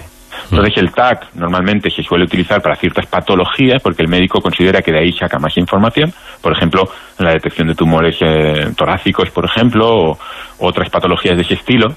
Y luego, sin embargo, la resonancia magnética se suele usar mucho para el tema de lesiones musculares, de rodillas y en otros casos también para la detección de tumores. Pero ya el médico decide cuál es la tecnología que le aporta más información. Sobre todo estamos muy acostumbrados a la información que comentan los compañeros de deporte respecto a futbolistas y, deportistas en general, ¿no? Cuando tienen una, una lesión. Desde luego, desde luego. De hecho, la, resonancia magnética también es una, una, tecnología muy reciente, ¿no? A nuestros abuelos tampoco les hacían resonancias magnéticas, desde luego. Bueno, a nuestros abuelos creo que les, hacían a los pobres pocas cosas. Sí, sí, A veces simplemente les contemplaban e intentaban ayudarles. Exacto, eh, exactamente. Era, lo que denominaban el ojo clínico, ¿no? Por parte de, del médico. Correcto, Bueno, y luego está eh, la PET, o termografía por emisión de positrones. ¿Esto qué es? Correcto. el PET es una tecnología también muy reciente que lo que utiliza es antimateria, ni más ni menos, para producir una imagen distinta también, que no da tanta información anatómica. Tú no puedes ver dentro del cuerpo humano. El cuerpo humano es opaco, siempre ha sido opaco en la historia del ser humano, y solo hace unos pocos años podemos ver en su interior sin necesidad de abrirlo. Pues bueno, este tipo de imagen PET, que utiliza antimateria, no solo te dice más o menos qué tienes dentro del cuerpo, sino te dice dentro del cuerpo lo que está funcionando de una forma anómala, por ejemplo, con mucha actividad, con mucho consumo de energía. ¿Por qué? Porque es capaz de decirte en qué puntos, a lo mejor con menos resolución, pero en qué zonas hay indicios de que algo no está funcionando bien. Eso se llama una imagen molecular, un tipo de imagen molecular. ¿Por qué? Porque ven cómo están funcionando las reacciones moleculares del cuerpo. Por lo tanto, para un médico es fantástico, porque no solo que estás viendo el interior del cuerpo, sino que te está diciendo dónde está yendo mal la máquina, ¿no? Digamos. Mm. Claro, lo que pasa es que, eh, a ver, esta es mi, mi, duda, viendo imágenes en, en 3D, ¿quién iba a hacer caso a los ultrasonidos, no? Correcto. A ver, las imágenes en 3D impresionan y eso es algo que es inevitable. Y las imágenes en 2D siempre habían sido, eh, eh, perdón, las imágenes ultrasónicas siempre han sido tradicionalmente lo que llamamos cortes transversales en dos dimensiones. Hoy en día la computación nos ha permitido tener ya imágenes en 3D impresionantes en ultrasonidos. Eso es uno de los grandes avances que hemos generado con los ultrasonidos, desde luego. Mm. Y bueno, una de las y también otras cosas que hemos hecho con ultrasonidos, como mejorar la resolución, combinar técnicas, todo eso hace que cada vez tenga más relevancia. Y ya la tenía, ¿eh? ya la mm. tenía. Claro, quizá la clave está en que los ultrasonidos son más sencillos de manejar y además, y esto no es baladí, las máquinas creo que, que, con lo que vale una de las otras compra 100 de, de ultrasonidos. son mucho más baratas, ¿no? Efectivamente, eh, el tema del coste es muy importante. Uno puede decir, quiero la mejor tecnología, pero si no puedes comprarla, pues... Eh, además, incluso a veces no la tienes accesible en hospitales más pequeños, por ejemplo. Hoy en día ultrasonidos hay en cualquier hospital, eh, incluso en clínicas pequeñitas de, fisioterapia, en, cualquier sitio, ¿no? Mm, y mientras que un TAC, pues imagínate, al principio en España había dos o tres TACs en toda España. Hoy en día hay, por suerte, muchos más. pero Y eso hace que eso hace que una tecnología también sea más útil. Que algo sea más económico también es más útil. Sin duda. Y si no me equivoco, llegamos a la imagen Doppler. ¿Esto, esto qué es? Pues mira, la imagen Doppler es otra revolución que ha, que ha surgido de la, de la, revolución ecográfica, ¿no? Al principio las ecografías, las ecografías eran muy útiles para ver bebés, ¿no? Fetos en el interior del cuerpo humano, para ver qué tal funcionaba un corazón. Pero a veces los médicos no solo quieren ver si el corazón está ahí y si parece que esté raro o no, Simplemente para ver si un corazón funciona necesitas saber si está bombeando bien. Hmm. ¿Y cómo sabes si bombea bien? Sabiendo si el flujo de sangre sale a la velocidad que toca. Pues el Doppler te permite saber a qué velocidad se mueve la sangre dentro de las arterias. Y eso lo hacen con un fenómeno que, que, es muy popular, que es el efecto Doppler, que eso lo notamos cuando viene una sirena hacia nosotros, que parece que es más aguda, y cuando se aleja de nosotros parece que cambia el tono de la sirena, ¿no? Pues es el mismo efecto, pero llevado a la sangre, donde también tienes la sangre moviéndose como una sirena que se te acerca, ¿no? Algo así. Y se aprovecha ese efecto físico y a los médicos les viene de perlas. Eso, desde luego, es una de las revoluciones de la medicina, el Doppler. Pero el arranque del siglo XXI no fue menos fructífero, porque llegamos a la elastografía. ¿Y esto qué, cómo funciona? Pues mira, siempre damos pasos un poquito más allá de lo que hemos hecho. La elastografía es el sueño de Hipócrates, que era un pensador griego, 400 años de Cristo, antes de Cristo, dejó por escrito una reflexión, que era que si tú palpabas un bulto y el bulto era duro, tenía mala pinta, decía él. Y si era blando, tenía buena pinta. No había que preocuparse tanto. Eso decían. La palpación ha sido una de las técnicas más relevantes de la medicina. Hoy todavía se utiliza. ¿eh? Él también decía que era muy importante que la gente que hiciese las palpaciones tuviese experiencia, porque lo que es duro para una persona puede ser una cosa y para otra otra. Entonces, la elastografía es obtener imágenes de las durezas del cuerpo pero ya no cualitativas, subjetivas, sino cuantitativas, es decir, con números. Porque ese es el sueño de Hipócrates, que todo el mundo pudiese decir esto es peligroso o no es peligroso con números, porque eso no falla. Y eso es lo que se está haciendo ahora en la astografía, ya comercializada. En esta historia, eh, usted cuenta algo que me ha parecido llamativo, ¿no? Y es que en el año 2014, el número de pruebas con ultrasonidos que se hicieron a nivel mundial ascendió a 2.800 millones. 2.800 millones de pruebas con ultrasonidos. Recordemos que éramos en ese momento 7.200 mm, millones de habitantes sobre la Tierra aproximadamente. Y esto aupó a esta tecnología junto con los rayos X a la cima de las modalidades de imágenes más utilizadas en medicina y que ayudan en el tratamiento de muchas enfermedades. Da la sensación de que no hay límites para su utilización. Pues bueno, la verdad es que eh, límites hay, siempre los hay, y lo sabemos los que estamos ahí peleándonos con, con eso, con los límites, porque siempre la investigación es eso, ir al límite, ¿no? Siempre los hay, ¿eh? Pero sí que es verdad que es una tecnología que se ha desarrollado muy recientemente, lleva aproximadamente 40 años. Eso significa que hay mucho recorrido también, y lo estamos descubriendo. ¿eh? Se está viendo año a año las mejoras que se están produciendo, las innovaciones, y se ve que hay un límite pero que está lejos, eso es cierto. Bueno, y hay algo, hay algo que confieso me parece fascinante, ¿no? Es la histrotripsia, que son ultrasonidos focalizados de altísima intensidad que, atención, trituran literalmente los tejidos tumorales, los malos, y esparcen en derredor antígenos que favorecen la respuesta inmunológica del cuerpo contra el propio tumor. Eh, Paco, esto me parece ciencia ficción, esto parece que estoy viendo una película, ¿no? Parece ciencia ficción y cuando ves las máquinas también lo parece. ¿eh? Mm. Esas máquinas, por cierto, están en España. Una de ellas se están haciendo ensayos clínicos ahora y tenemos aquí un hospital en el Valle de Brón donde se están haciendo ese tipo de ensayos. Quiero decir, somos pioneros también en esos ensayos. Esa es una de las novedades que os comentaba, ¿no? Ahora mismo, por ejemplo, nosotros éramos capaces de quemar células, pero hemos descubierto que no tanto quemarlas como destruirlas mecánicamente puede activar mecanismos en el propio cuerpo humano. El cuerpo humano es muy complejo. Cuando calientas una zona del cuerpo humano, activas el sistema inmune. Eso también se está aplicando, inmunoterapia, ¿no? Es algo que parecía un sueño hace 5, 10 años. Hoy en día se aplica de forma generalizada. La histotripsia, el año pasado o hace dos años para mí era un sueño. Hoy en día veo las máquinas, hay empresas comercializándola, todavía no está generalizada, eso es cierto, pero abre un abanico completamente distinto porque el cuerpo responde de forma distinta, completamente a lo que le estábamos haciendo, ¿no? Y muchas veces de forma positiva, que es lo que buscamos, obviamente. porque mm, me están comentando Aquí, concretamente, nuestro realizador dice, pero esto es como lo de las, los cálculos, las llamadas piedras en, en la vesícula o en el riñón, que con ultrasonidos se destruyen. ¿Es, algo parecido o no tiene nada que ver? Es parecido, sí, sí, es parecido, pero con ciertas diferencias. En el primer caso, en realidad estás rompiendo cálculos que son como piedras sólidas y ahí se aplica un tipo de sonido también muy alto, ¿eh? de mucha intensidad, pero más picado, digamos, más seco. Mientras que en histotripsia se aplican pulsos un poco más largos, también de mucha intensidad, hay ciclos distintos, ¿no?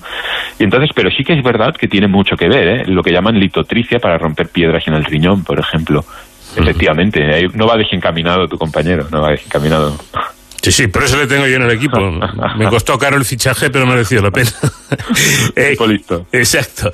Eh, quizás la diferencia en, esta, en este símil que, que, estamos poniendo es que con esta técnica, con la estrotripsia, eh, no solo se, mm, eh, se tritura, por así decirlo, eh, la estructura del, del, tumor, sino que lo que también añadíamos, esparcen antígenos, ¿no? Eso, eso, eso, es lo que no se hace con, lo, con los cálculos. Es decir, que estamos eliminando lo que sobra, lo que es malo, y además le he hecho yo una sustancia para que no vuelva a salir. Correcto. Efectivamente, efectivamente, también muy bien encaminado, efectivamente, porque sacas algo positivo de lo que estás destrozando, digamos, no solo destrozas, eliminas, Mm. sino que apoyas a que el cuerpo reaccione hacia eso, detectando que hay algo incorrecto ahí, efectivamente. Y, comentabas que, que, no está todavía mm, eh, en el mercado, no, no existen estas máquinas, por lo tanto, imagino que son prototipos. Eh, ¿Para cuándo podrían tener los hospitales disponibles estas máquinas? Mira, ah, son prototipos muy avanzados. ¿eh? Quiero decir, se están haciendo ensayos con humanos actualmente eh, los prototipos y ya pocas, pocos cambios van a haber. Yo creo que estos ensayos van encaminados a que sean aprobados para su comercialización. Yo me imagino así. No, no tengo números en la cabeza porque no, no estoy en la empresa ni vinculado con esa empresa. Es una empresa que lo comercializa americana, si no recuerdo mal. Y, así por experiencia con otras empresas que yo he visto cómo hacen los, sus productos, pues yo calculo que en un par de años o tres, como muy tarde, según vayan aprobándoles pues la FDA americana o, los certificados, digamos, eh, médicos que se necesitan para comercializar aparatos médicos, según se les vaya aprobando, que eso se requieren pues un año, dos años, según los ensayos que se hagan y lo que se invierta. Pero no creo que tarde demasiado, es bastante ágil, ¿eh? la tecnología se está moviendo rápido.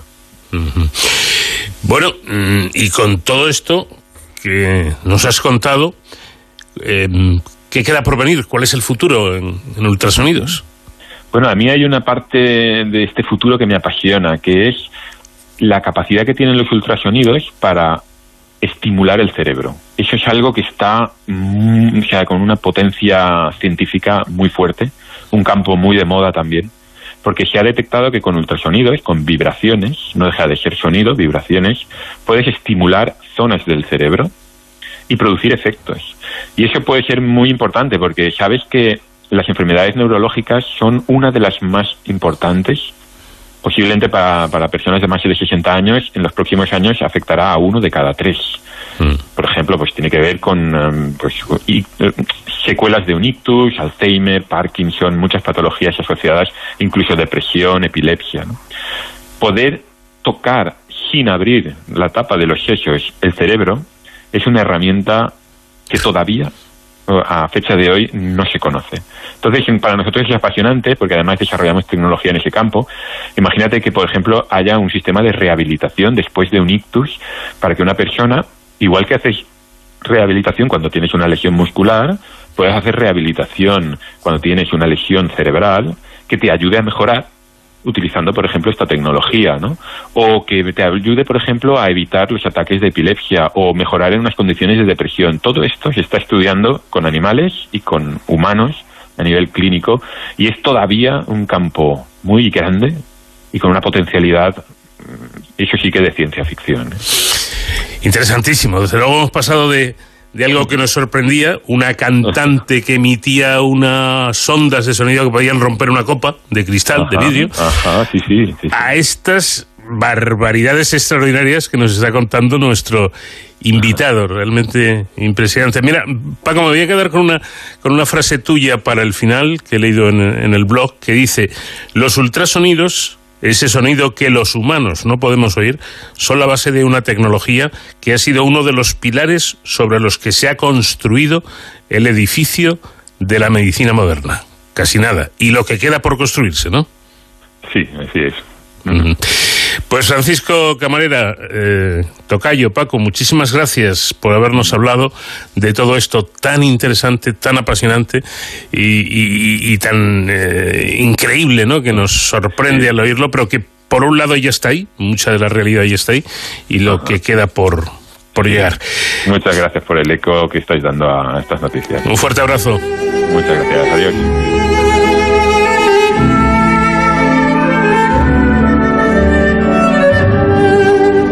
El Museo Nacional de Ciencias Naturales de Madrid ha inaugurado Antonio de Zulueta, 1885-1971, primer genetista de España. Esta exposición, que pertenece a un proyecto de investigación científica, pretende dar a conocer al público la extensa y notable biografía eh, científica de Antonio de Zulueta, uno de los investigadores más relevantes de nuestro país con motivo del 50 aniversario de su fallecimiento. Soraya Peña de Camus es comisaria de esta exposición. ¿Qué tal, Soraya? Buenas noches. Hola, muy buenas noches. Eh, primera pregunta, ¿es, ¿es suficientemente conocida o justamente conocida la figura de este investigador, de, de Antonio de Zulueta? No, precisamente es lo, lo que queremos solventar con esta exposición, es dar a conocer esta figura de un científico realmente brillante, eh, pionero, pionero de la genética experimental, introductor de la, de la investigación genética en España, que es un gran desconocido para el público general. Bueno, pues hemos tratado de hacer una exposición eh, lo suficientemente atractiva y vistosa para que eh, la figura de, de, Zulueta llegue al, al, gran público. Para que puedan situarse nuestros oyentes, quien no, quien no conozca a Antonio de Zulueta o sepa de lo, de lo que hizo este hombre, estamos hablando del científico español que realizó el descubrimiento más importante de genética de la primera mitad del siglo XX. ¿Qué supuso ese trabajo suyo, la herencia ligada al sexo en el Coleóptero Phytotecta variabilis? Bueno, pues eh, mm, fundamentalmente llegó a determinar y a demostrar eh, la existencia de genes en el cromosoma Y. Hmm. El cromosoma Y es el cromosoma sexual exclusivo de los machos de muchas especies animales, incluida la humana, que hasta entonces, incluido, eh, incluido Thomas Morgan, que era eh, como el padre de la genética internacional, consideraban vacío de genes. Entonces, eh, mm, Zulueta demostró en, en el laboratorio de biología del museo que sí que existían genes en el cromosoma Y. Importantísimo descubrimiento y, y yo creo, creo, Soraya, que nunca un escarabajo dio para tanto, ¿no? Eh, pues, pues la verdad es que sí, es un escarabajo que lo que pasa es que es muy curioso, es eh, pequeñito, del tamaño de una, de una mariquita, Mm. que se cría en, en pues en- se, se criaba en la, en la dehesa de la villa, en la casa de campo donde lo colectaban, pero tenía y tiene la particularidad que solo se alimenta de retama fresca Mm. de, y entonces tenía que recogerse diariamente porque en el laboratorio que era eh, pues era modesto, no tenían cámaras de refrigeración y bueno, que lo que mm, pasa es que eh, las alas presentan distintos caracteres, distintos fenotipos, amarillo, rojo, negro, rayado. Entonces, en el estudio de esos eh, caracteres, eh, de la herencia de esos caracteres, se basó su trabajo. Importantísimo, como, digo, ese descubrimiento que, que consiguió un español, un compatriota nuestro, como fue Antonio de, de Zulueta. Eh, esta exposición, por lo que he leído, todavía no he podido ir a verla, es un recorrido por la vida del investigador. Efectivamente, no solamente el, eh, eh, el trabajo de como investigador, como genetista, en la, en la exposición eh, se recorren todas sus eh, facetas profesionales, que fueron muchas y variadas.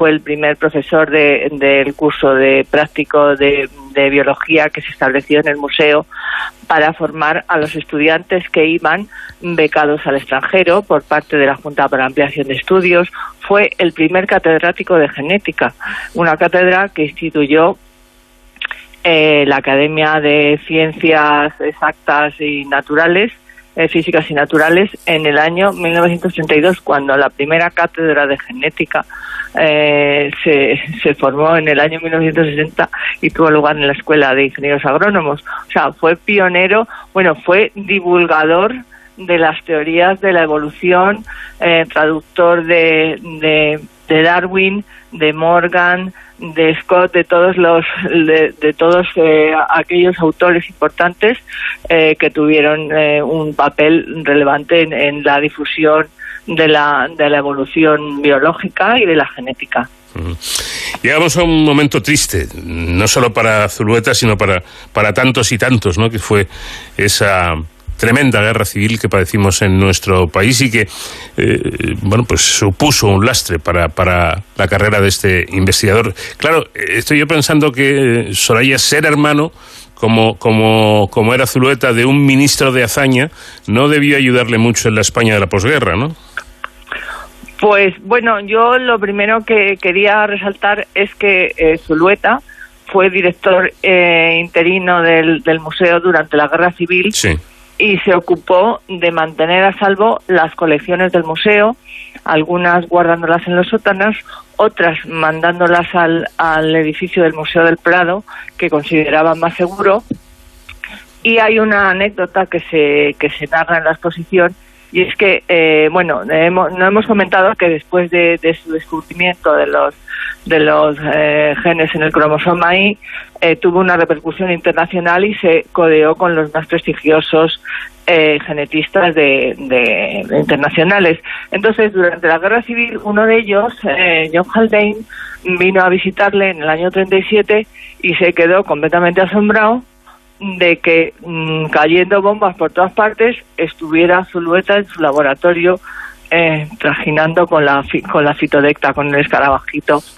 Entonces le llamó mucho la atención y dijo, esto se tiene que saber en el mundo, este trabajo, y lo publicó en la revista Nature. Esto, y, y además hace el comentario de los bombardeos de Londres de los años de la Primera Guerra Mundial eran mucho, mucho mejores que los que están ocurriendo en Madrid en este momento.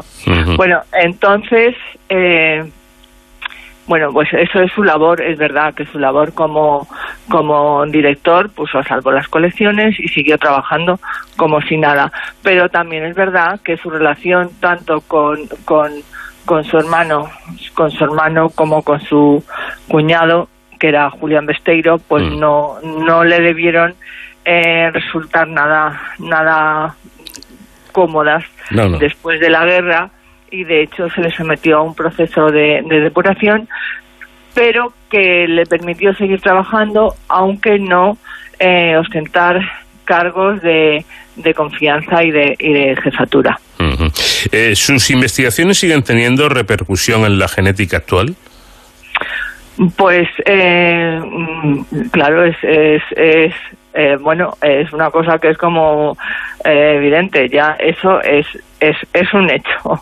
Y, y bueno, eh, durante mucho tiempo han formado su, su trabajo, ha formado parte, y, y yo creo que sigue actualmente mm, formando parte de los libros de, de, de texto. El- la, la presencia de, de genes en el cromosoma Y.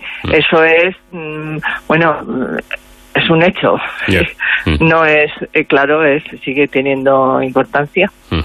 Eh, tengo entendido que tanto la residencia de estudiantes como la propia familia han cedido bastante material, ¿no? Han cedido, sí, mm, ambos y, y también la Real Sociedad Española de Historia Natural, de la que fue presidente Mm. eh, en el año, en los años 30, eh, han cedido sobre todo si mm, la, la residencia custodia un importante legado. Entonces, eh, pues hay muchos, eh, eh, en la, se exponen eh, las citodectas con las que él trabajó, eh, con todas las genealogías en, en- en cajas entomológicas, se exponen láminas, se exponen eh, los diarios de investigación donde describe pues eh, cómo se recoge la fitodecta, cuáles mueren, cuáles son los padres, cuáles son los, cuáles son los progenitores, eh, en qué, qué visitas recibe, por ejemplo, recibe una de las visitas que está reseñada en sus diarios es la de, de la del también famoso genetista Teodosius Dosansky, eh, que le visita en el año 1959. Hay, hay muchos trabajos eh, originales, manuscritos o, meca- o mecanografiados eh, de, la residencia de estudiantes, pues tenemos, se exponen otros trabajos muy curiosos que realizó, porque eh, como se ve, eh, no paraba, que realizó Zulueta a lo largo de su vida profesional, muy curiosos que llaman mucho la atención, como fue mm, el caso de los perros sin pelo de Madrid, el caso de las gatas con alas, eh, el caso de una familia a la que le faltaba un dedo, a- a- a- o sea, todos relacionados con eh, la transmisión de, de la herencia. Sí. Y bueno, también reprodujo eh, las leyes de Mendel eh, cruzando diversos conejos que luego disecó y sirvió para ilustrar qué es lo que decía Mendel con sus leyes. Todo eso está expuesto con, con documentos originales, fotografías, ejemplares, otros otros ejemplares con los que trabajó, dibujos, Sí. eh, no sé, yo creo que es una exposición muy muy ilustrativa de su de su vida y de su trabajo. Y una exposición que podemos ver hasta finales de agosto, si no me equivoco. Hasta finales de agosto, sí. En el Museo Nacional de Ciencias Naturales de Madrid. Yo creo que merece la pena conocer a uno de los grandes de la ciencia y de la investigación en, en España, Antonio de Zulueta. Pues Soraya, muchísimas gracias por habernos atendido. Eh, Enhorabuena por la idea y, y que vaya muy bien la exposición. Muchísimas gracias a vosotros y os esperamos. En Onda Cero, con Paco de León, de cero al infinito especial Semana Santa.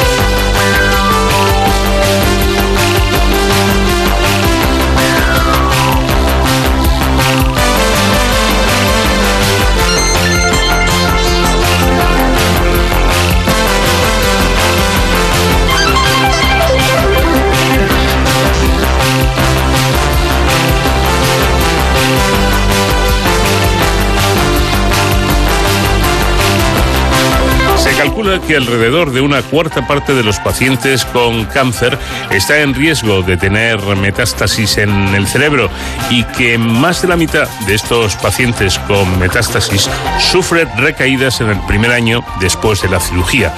Estos datos ponen de manifiesto un problema cada vez más serio para nuestro sistema de salud y nuestros hospitales, ya que cada vez hay más pacientes con metástasis cerebrales, para que para los que la mayoría de las veces no hay tratamientos curativos, según destaca Manuel Valiente, que es doctor en neurociencia y jefe del grupo de metástasis cerebral del Centro Nacional de Investigaciones Oncológicas. Manuel Valiente, ¿qué tal? Buenas noches. Hola, buenas noches. Bueno, lo primero, darle la enhorabuena porque acaba usted de recibir, su grupo, eh, la ayuda que otorga la Fundación Marc para la investigación del cáncer, que si no me equivoco está dotada con 250 mil dólares, un, poco más quizá, ¿no? Sí, sí, sí, eh, estamos muy contentos, ha sido una grata sorpresa. Eh, es ese dinero que es una cuantía generosa y luego también eh, que es una cuantía que hay que aprovechar en un año, ¿no? que es la duración que tiene este proyecto. Ahora mismo hablaremos de, eso, que, bueno, de alguna forma es raro en ciencia, ¿no? El, el que haya esas prisas, el que el trabajo eh, o la financiación de un proyecto sea a tan corto plazo. Pero antes de nada, ¿a qué se va a destinar esta cantidad exactamente? Pues lo que queremos hacer es eh, usar un nuevo modelo que hemos creado, en el que podemos recapitular el problema clínico de esta recaída después de la neurocirugía. Lo hacemos en, ratones, donde hacemos una operación en la que extraemos la metástasis que se ha creado en el cerebro de este animal y estudiamos lo que pasa eh, en, en, algunos de los pacientes, que es el proceso de recaída. Ahora mismo hemos caracterizado el modelo en cuanto a la cirugía y que sabemos que en todos los animales en los que hacemos cirugía el tumor vuelve a aparecer, pero no sabemos lo que ocurre en el medio. Esas células que quedan detrás, cómo son capaces de volver a recrecer el tumor. Y eso es lo que queremos estudiar. Queremos hacer un mapa eh, molecular y un mapa celular de cómo el proceso de, de recaída ocurre. Y eso es lo que lo que vamos a hacer en este proyecto. Tengo entendido, y si no, corríjame, que es la primera vez que esta fundación, ubicada en Estados Unidos, financia proyectos de investigación en España, ¿no? Sí, de hecho es la primera vez que financian proyectos fuera de Estados Unidos. Mm. Eh, han hecho una expansión de su de su, de su perfil eh, financiador y, en España ha habido eh, tres proyectos que han sido financiados. Interesante, sin, sin duda. Además, esta, esta ayuda apoya proyectos de alto riesgo que responden preguntas eh, clave y de prueba de concepto en un periodo corto de tiempo, eh, un año aproximadamente. ¿Esto quiere decir que en un año tendrán o deberán tener resultados? Sí, sí, de hecho el, el proyecto es eh, muy interesante desde el punto de vista eh, digamos, bueno, la estructura de la financiación es interesante. Eh, eh, nos dan un año para completar la primera fase del proyecto y luego nos dan opción de que si somos evaluados de una manera positiva, nos darían una segunda fase. En esta primera fase, nosotros nos comprometemos a hacer un mapa molecular de la recaída, el primer mapa molecular y celular de la recaída, y en la segunda fase lo que haríamos es trasladar este mapa molecular a un nuevo perfil farmacológico para eh, targetear, para eliminar estas células que quedan detrás, de manera que lo que pretendemos, a donde pretendemos llegar, es a, una nueva estrategia que permita prevenir esas recaídas después de la cirugía y, por tanto, ofrecer un marco curativo para este tipo de pacientes. Este es el objetivo final. ¿Es trabajar de otra manera? ¿Supone para ustedes un, un hándicap, algún problema más el hecho de, saber que tenemos, o que tienen, eh, un año un año de tiempo cuando en los proyectos de, o los trabajos de investigación no suele ser así, ¿no? yo creo que depende un poco de la, de la pregunta. Realmente, eh, atendiendo al esquema de financiación uno plantea un proyecto o plantea otro proyecto. Concretamente aquí eh, ya sabíamos que lo que ellos querían financiar fuera algo que pudiera ser completado en un año y lo que nosotros hemos ofrecido en el laboratorio, el proyecto que hemos eh, puesto o hemos propuesto eh, se, puede, se puede hacer en un año. Eso obviamente no quiere decir que no sea muy demandante y que desde luego nos tenemos que apretar las tuercas todos los días, ¿no? pero por, por poderse hacer se puede hacer si no no nos hubieran dado la financiación de Euro. Bueno, eh, todo esto es complejo porque de alguna forma, ya lo señalaba un poquito antes nuestro invitado, eh, la pregunta ¿por qué los tumores cerebrales reaparecen a menudo después de, de la cirugía? Eh, ¿Qué es lo que pasa? ¿Qué es lo que sucede? Y usted habla de las semillas de la recaída, ¿no? Hmm. la cirugía, las técnicas quirúrgicas actualmente son muy, muy sofisticadas y, los cirujanos son absolutamente expertos en, eh, bueno pues eliminar esos tumores haciendo que el cerebro siga funcionando normalmente no pero eh, es una técnica que no puede llegar a visualizar microscópicamente si absolutamente todas las células tumorales se han eliminado. Esto hoy en día es imposible. Hmm. Algunas, algunas veces hay algunas de esas células que quedan detrás que pueden tener la capacidad de regenerar el tumor. Eh, actualmente sabemos muy poco de cómo esas células eh, eh, hacen esto cuando, cuando ocurre, qué características tienen a nivel molecular, por qué son diferentes o no, y luego tampoco sabemos qué necesitan esas células para rehacer el tumor, desde el punto de vista de si tienen que estar localizadas en algún sitio, por ejemplo, al lado de los vasos sanguíneos, porque les pueden dar nutrientes, etcétera. Mm. Entonces, todas, estas preguntas de cómo son esas eh, células, esas semillas de la recaída y qué tienen que estar tocando o qué tienen que tener cerca, eh, es lo que queremos estudiar eh, en este proyecto. Y además añaden ustedes que intuyen que son, que deben ser células muy especiales y resistentes, ya que son capaces de sobrevivir a un ambiente adverso después de una cirugía donde hay inflamación, por ejemplo, y de adaptarse y volver a generar un tumor. Esto no es sencillo. Sí, desde luego, yo creo que desde el punto de vista biológico es, es muy interesante, ¿no? Porque ese cerebro eh, ya ha sufrido mm, el crecimiento de una metástasis y eso ya sabemos que modifica el propio cerebro a nivel de las células que hay en ese, en ese, en ese órgano. Eh, hay células que vienen de, otros sitios, de la circulación, etcétera. El cerebro ya está modificado, pero además de eso hay que meter eh, esa, entre comillas, agresión que es la cirugía que provoca ese ambiente inflamatorio. Entonces, hay que combinar eh, esas dos cuestiones y el hecho de que eh, la célula cancerígena de alguna manera está sacada ya de esa masa tumoral que de alguna manera sostenía eh, o apoyaba que se sintiera a gusto y, de buenas a primeras se encuentra sola en el ambiente cerebral y, rodeada de eventos agresivos, inflamatorios, etcétera. Entonces, desde luego esta célula tiene que estar muy bien dotada o dotada de manera muy particular para ser capaz de sortear esta situación que en principio es una situación que no le ayuda y encontrar la manera de eh, sobrevivir y luego crecer. Bueno, hay que decir también que este ambicioso proyecto será posible, si no me equivoco, gracias a un modelo de experimentación único que ha desarrollado en estos últimos años eh, su laboratorio en el CENIO. Eh, ¿Cómo es este modelo de experimentación que lo hace único? Pues eh, bueno, hasta, hasta ahora hemos estado estudiando la metástasis, bueno, pues inyectando una serie de células cancerígenas que son capaces de llegar al cerebro y crecer, cruzar la barrera hematoencefálica y crecer en este órgano, interaccionando con diferentes componentes de, este, de este órgano. Lo que hemos hecho ahora es eh, empezar a añadir terapias que se están usando en los hospitales y eh, que nos permiten crear situaciones que hasta ahora no hemos estudiado porque no habíamos incorporado estas terapias pues porque tienen una serie de complicaciones.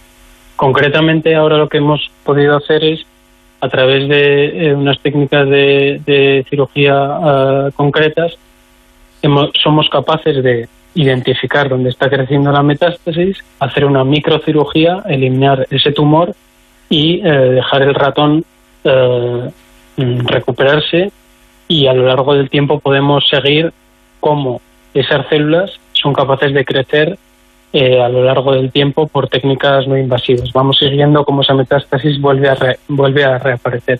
Mm. Esto hasta ahora no existía y lo que nos permite es, pues, por primera vez poner nuestros ojos en una biología que sabemos que es clínicamente muy relevante, pero que no había posibilidad de estudiar simplemente porque no había un modelo en el que fijarse. Claro. Además cuentan ustedes con su propia plataforma de fármacos. Supongo que esto tiene una importancia, ¿no?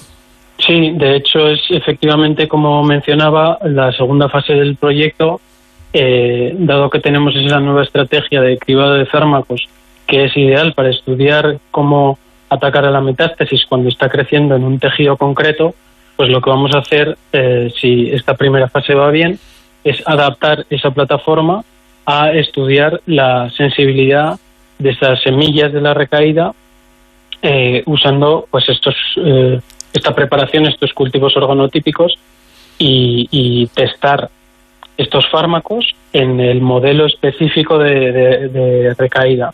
Ah, obviamente eso lo que nos va a permitir es seleccionar si tenemos, pues no sé, 100 eh, compuestos candidatos a eliminar la, la recaída eh, fijarnos en aquellos dos o tres que sean los más prometedores para luego hacer los experimentos directamente en los ratones. Eh, creo que además se cuentan con otra herramienta muy considerable. Eh, lo llaman Renacer. ¿Qué es exactamente Renacer? Renacer es, es un proyecto que hemos empezado en 2021, en el verano de 2021, que hemos fundado en colaboración con el Biobanco, con la doctora ah, eh, Eva Ortega Paino, y básicamente es una red de hospitales eh, a lo largo de la geografía española, ahora mismo son 12 hospitales, que nos hemos puesto de acuerdo junto con CENIO para eh, generar esta red que nos va a permitir obtener las muestras frescas, vivas, de estas metástasis que se operan, que nos llegan a CENIO y estas muestras, ¿por qué son cruciales? Porque nos permiten, eh, por primera vez, no solo quedarnos en nuestros modelos de ratón para testar fármacos, sino que una vez tengamos esos dos o tres fármacos que mencionaba, los vamos a poder usar en estas muestras de paciente real. Y esto tiene una importancia eh, eh, muy alta, ya que vamos a poder inicialmente proponer fármacos que no solo han funcionado en metástasis de ratón, sino que también hemos visto resultados eh, interesantes en metástasis humanas, que es lo que finalmente, por supuesto, eh, queremos estudiar y queremos tratar. Muy interesante, sin duda. Eh, Manuel, una última pregunta actualmente, hablo de, la fecha de hoy, por ejemplo. la investigación en, en Estados Unidos sobre todo sobre temas y asuntos que tienen que ver con el cáncer, eh, es la, máxima y mucha diferencia. En España todavía estamos a, una distancia considerable o, un investigador español puede llegar a, lo mismo que un, que un norteamericano. Yo ahora mismo casi más me fijaría en, en, Corea y en, Israel, que son los que más están invirtiendo el Producto Interior Bruto. Y claramente nosotros estamos a, a mucha distancia ¿no? del, apoyo que recibe la, investigación en estos países.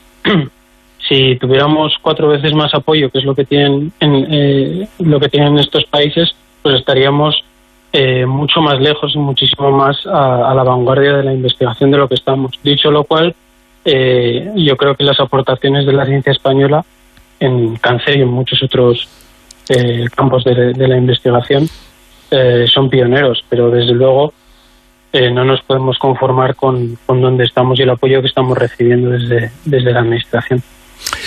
Bueno, pues eh, me temo que aquí, aunque se haya avanzado algo, mm, siento decir que, ha cambiado poco la historia. Claro, si no hay dinero para que los eh, antígenos, los test estos de antígenos sean gratuitos, pues ¿cómo va a haber para, para investigar el, el cáncer? Eso sí, coches oficiales tenemos más que nadie. y otras cosas.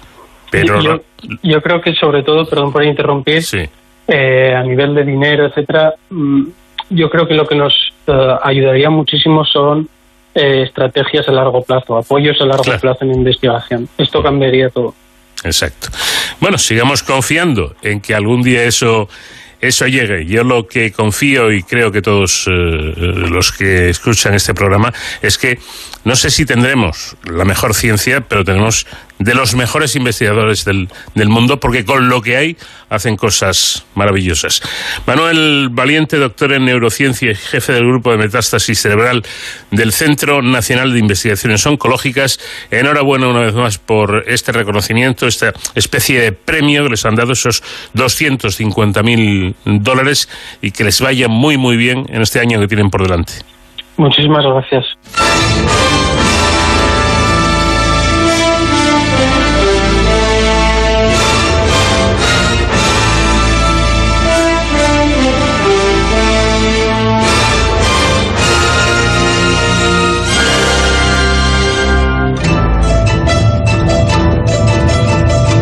La sensación de que hoy Sonsoles Sánchez Reyes, que es políglota, quiere ponernos a prueba porque ha decidido que nuestro paseo por la historia de esta semana transcurra entre idiomas. ¿Qué tal, Sonsoles? Buenas noches. Muy buenas noches, Paco. Bueno, lo cierto es que Jesucristo muy probablemente hablaba normalmente en arameo de la región de Galilea, utilizaba hebreo en las lecturas y disputas bíblicas y teológicas en la sinagoga y conocía el griego y es eh, que resulta improbable que supiera latín. Lo dicho, a ver cómo salimos de esta. Vamos a empezar precisamente por el arameo. El arameo, también llamado caldeo y siríaco, por los autores grecorromanos. Es una lengua semítica extraordinariamente difundida desde finales del segundo milenio antes de Cristo, con la expansión de tribus nómadas arameo-hablantes que ocuparon partes de Irak, sur de Turquía, Siria, norte de Israel y parte de Jordania. En época de Cristo, el arameo era una lengua internacional, común entre los pueblos de Oriente Medio, usada en los distintos países sometidos al dominio babilonio. Se impuso entre las poblaciones del cercano Oriente, Siria, Israel, Samaria, Judea. Al hablar con la gente común en la conversación y en la predicación, Jesús recurría a un dialecto galileo-arameo, su lengua materna, la lengua de uso diario en Galilea. Educado en una familia judía de Galilea, hablaba habitualmente arameo, la lengua semítica empleada por los judíos tras el exilio babilonio entre el 586 y el 538 a.C. Muy probablemente hablaba el arameo occidental de Galilea, diferente al hablado en Jerusalén. En la negación de Jesús por Pedro, el Evangelio incluye que se dice, Seguro que tú también eres uno de ellos porque tu manera de hablar te descubre. Los escritores sagrados, para mostrar la impresión provocada por las palabras de Cristo, aún redactando el Nuevo Testamento en griego, dejaron algunas expresiones suyas en su idioma original, transmitidas por la primera comunidad cristiana. Excluyendo nombres propios y adjetivos, hay 26 palabras arameas atribuidas a Jesús en el Nuevo Testamento en griego. Por ejemplo, Abba, que significa padre, dirigido a Dios. Talita Koum, niña, levántate, a la hija muerta de Jairo. Efata, ábrete, a un sordo. Eloi, Eloi, lema sabactani, Dios mío, Dios mío, ¿por qué me has abandonado? El grito en la cruz en la versión aramea del Salmo 22. O la frase del Padre Nuestro, perdónanos nuestras deudas, que muestra su sustrato arameo, según el cual deuda, jova, significa también pecado. Es difícil reconstruir el arameo hablado por Jesús, que solo podría compararse con el que se habla hoy en día en aldeas de Siria meridional, en los alrededores de Damasco, en particular Malula.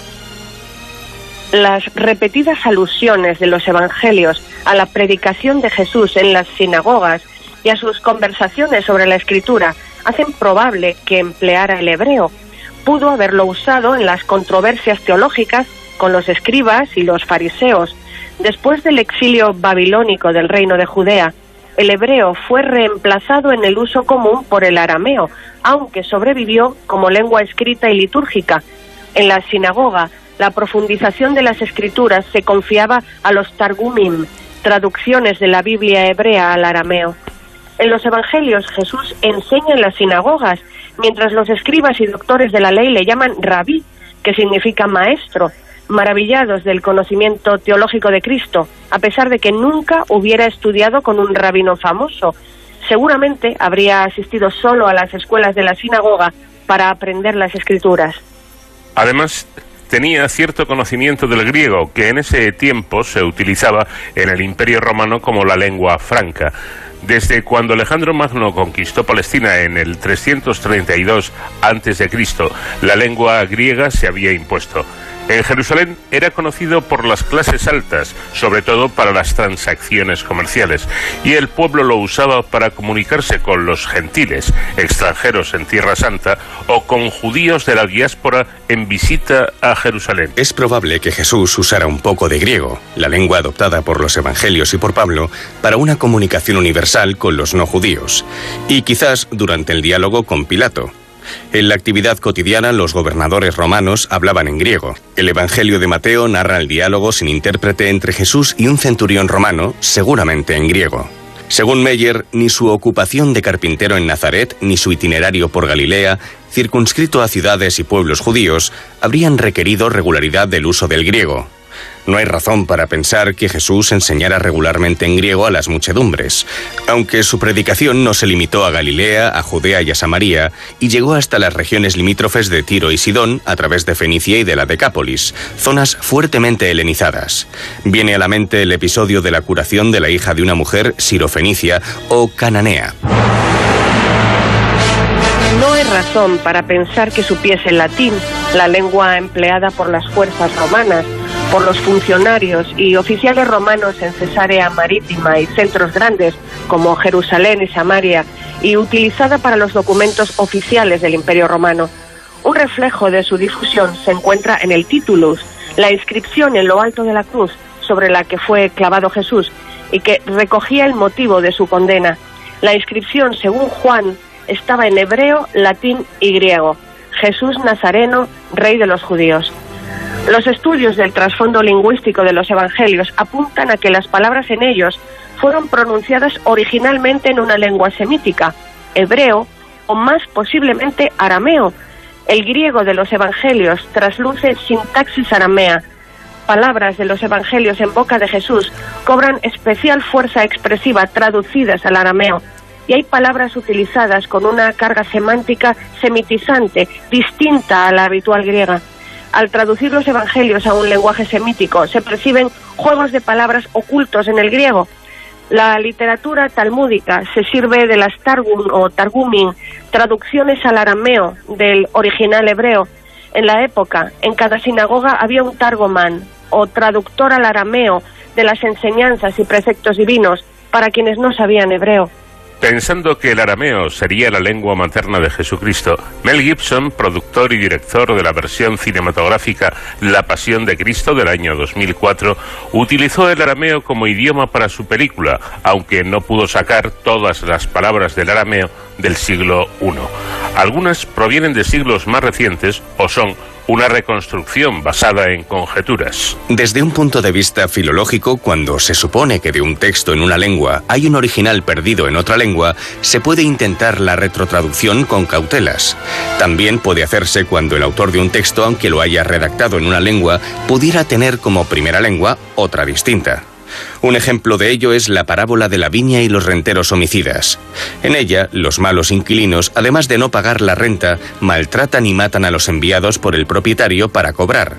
El dueño de la viña acaba por enviar a su hijo, quien es también asesinado. ¿Qué hará entonces el dueño de la viña? ¿Llegará y acabará con los labradores y confiará su viña a otros?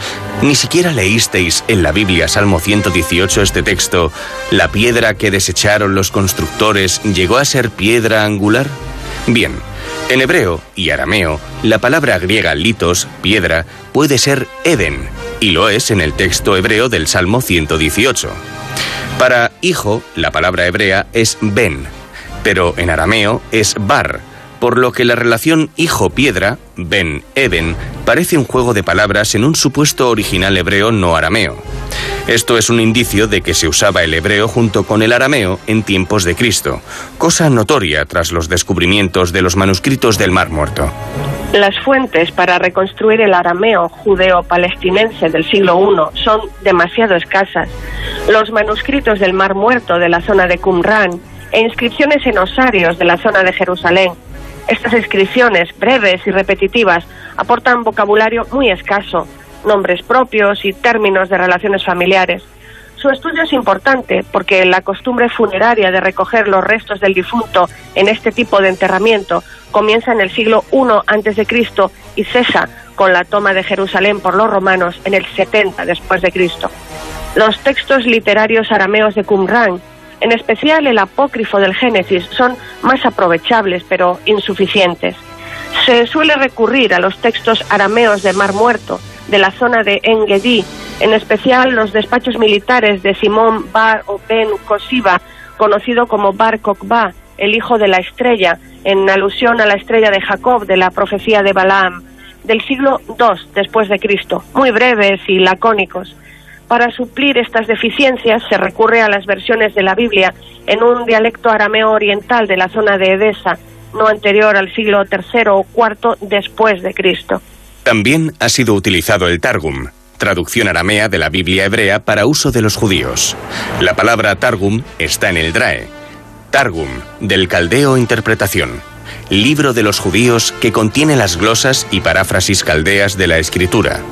Mejor que el singular, deberíamos usar el plural, Targumes o Targumin, pues existen varios. La reconstrucción del arameo de la película se basa en el arameo de la Biblia hebrea de antes de Cristo. Este arameo se ha entrecruzado con los restos conservados en el Nuevo Testamento y se han añadido hebraísmos adaptados al arameo y palabras de dialectos arameos más tardíos. Así, la palabra que se emplea para designar la pasión en la versión de Mel Gibson es siblatá, no está documentada ni en arameo antiguo ni en el arameo judeo-palestinense, pero aparece en mandeo y en el dialecto arameo samaritano. En ambos casos es muy posible que se trate de hebraísmos. Esta palabra supuestamente aramea, utilizada ahora, siblatá, se habría obtenido a partir de un original hebreo bíblico, siblot, adaptado al arameo, que se traduce por carga o trabajo penoso. Su raíz, SBL, significa llevar un peso, cargar, soportar, sufrir. Pertenece al léxico del semítico común, pues se encuentra en acadio, arameo y etiópico, además de en hebreo.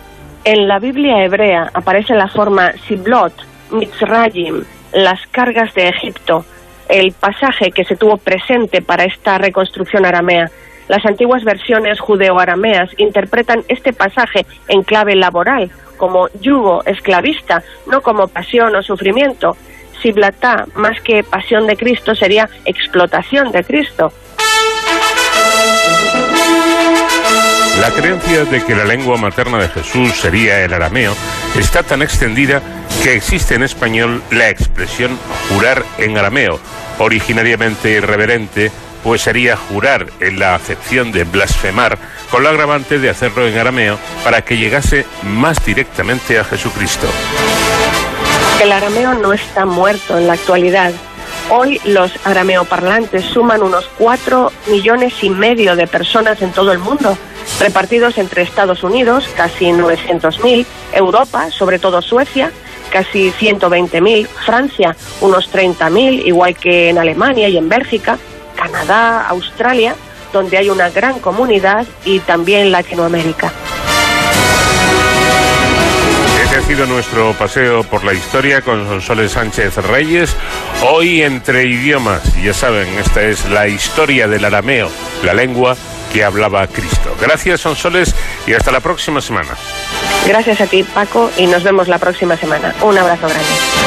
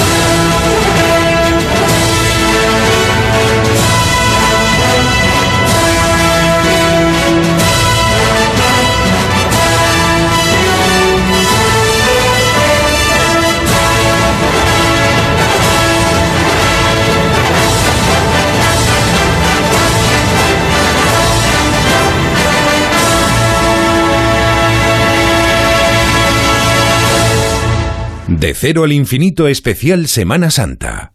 Onda Cero.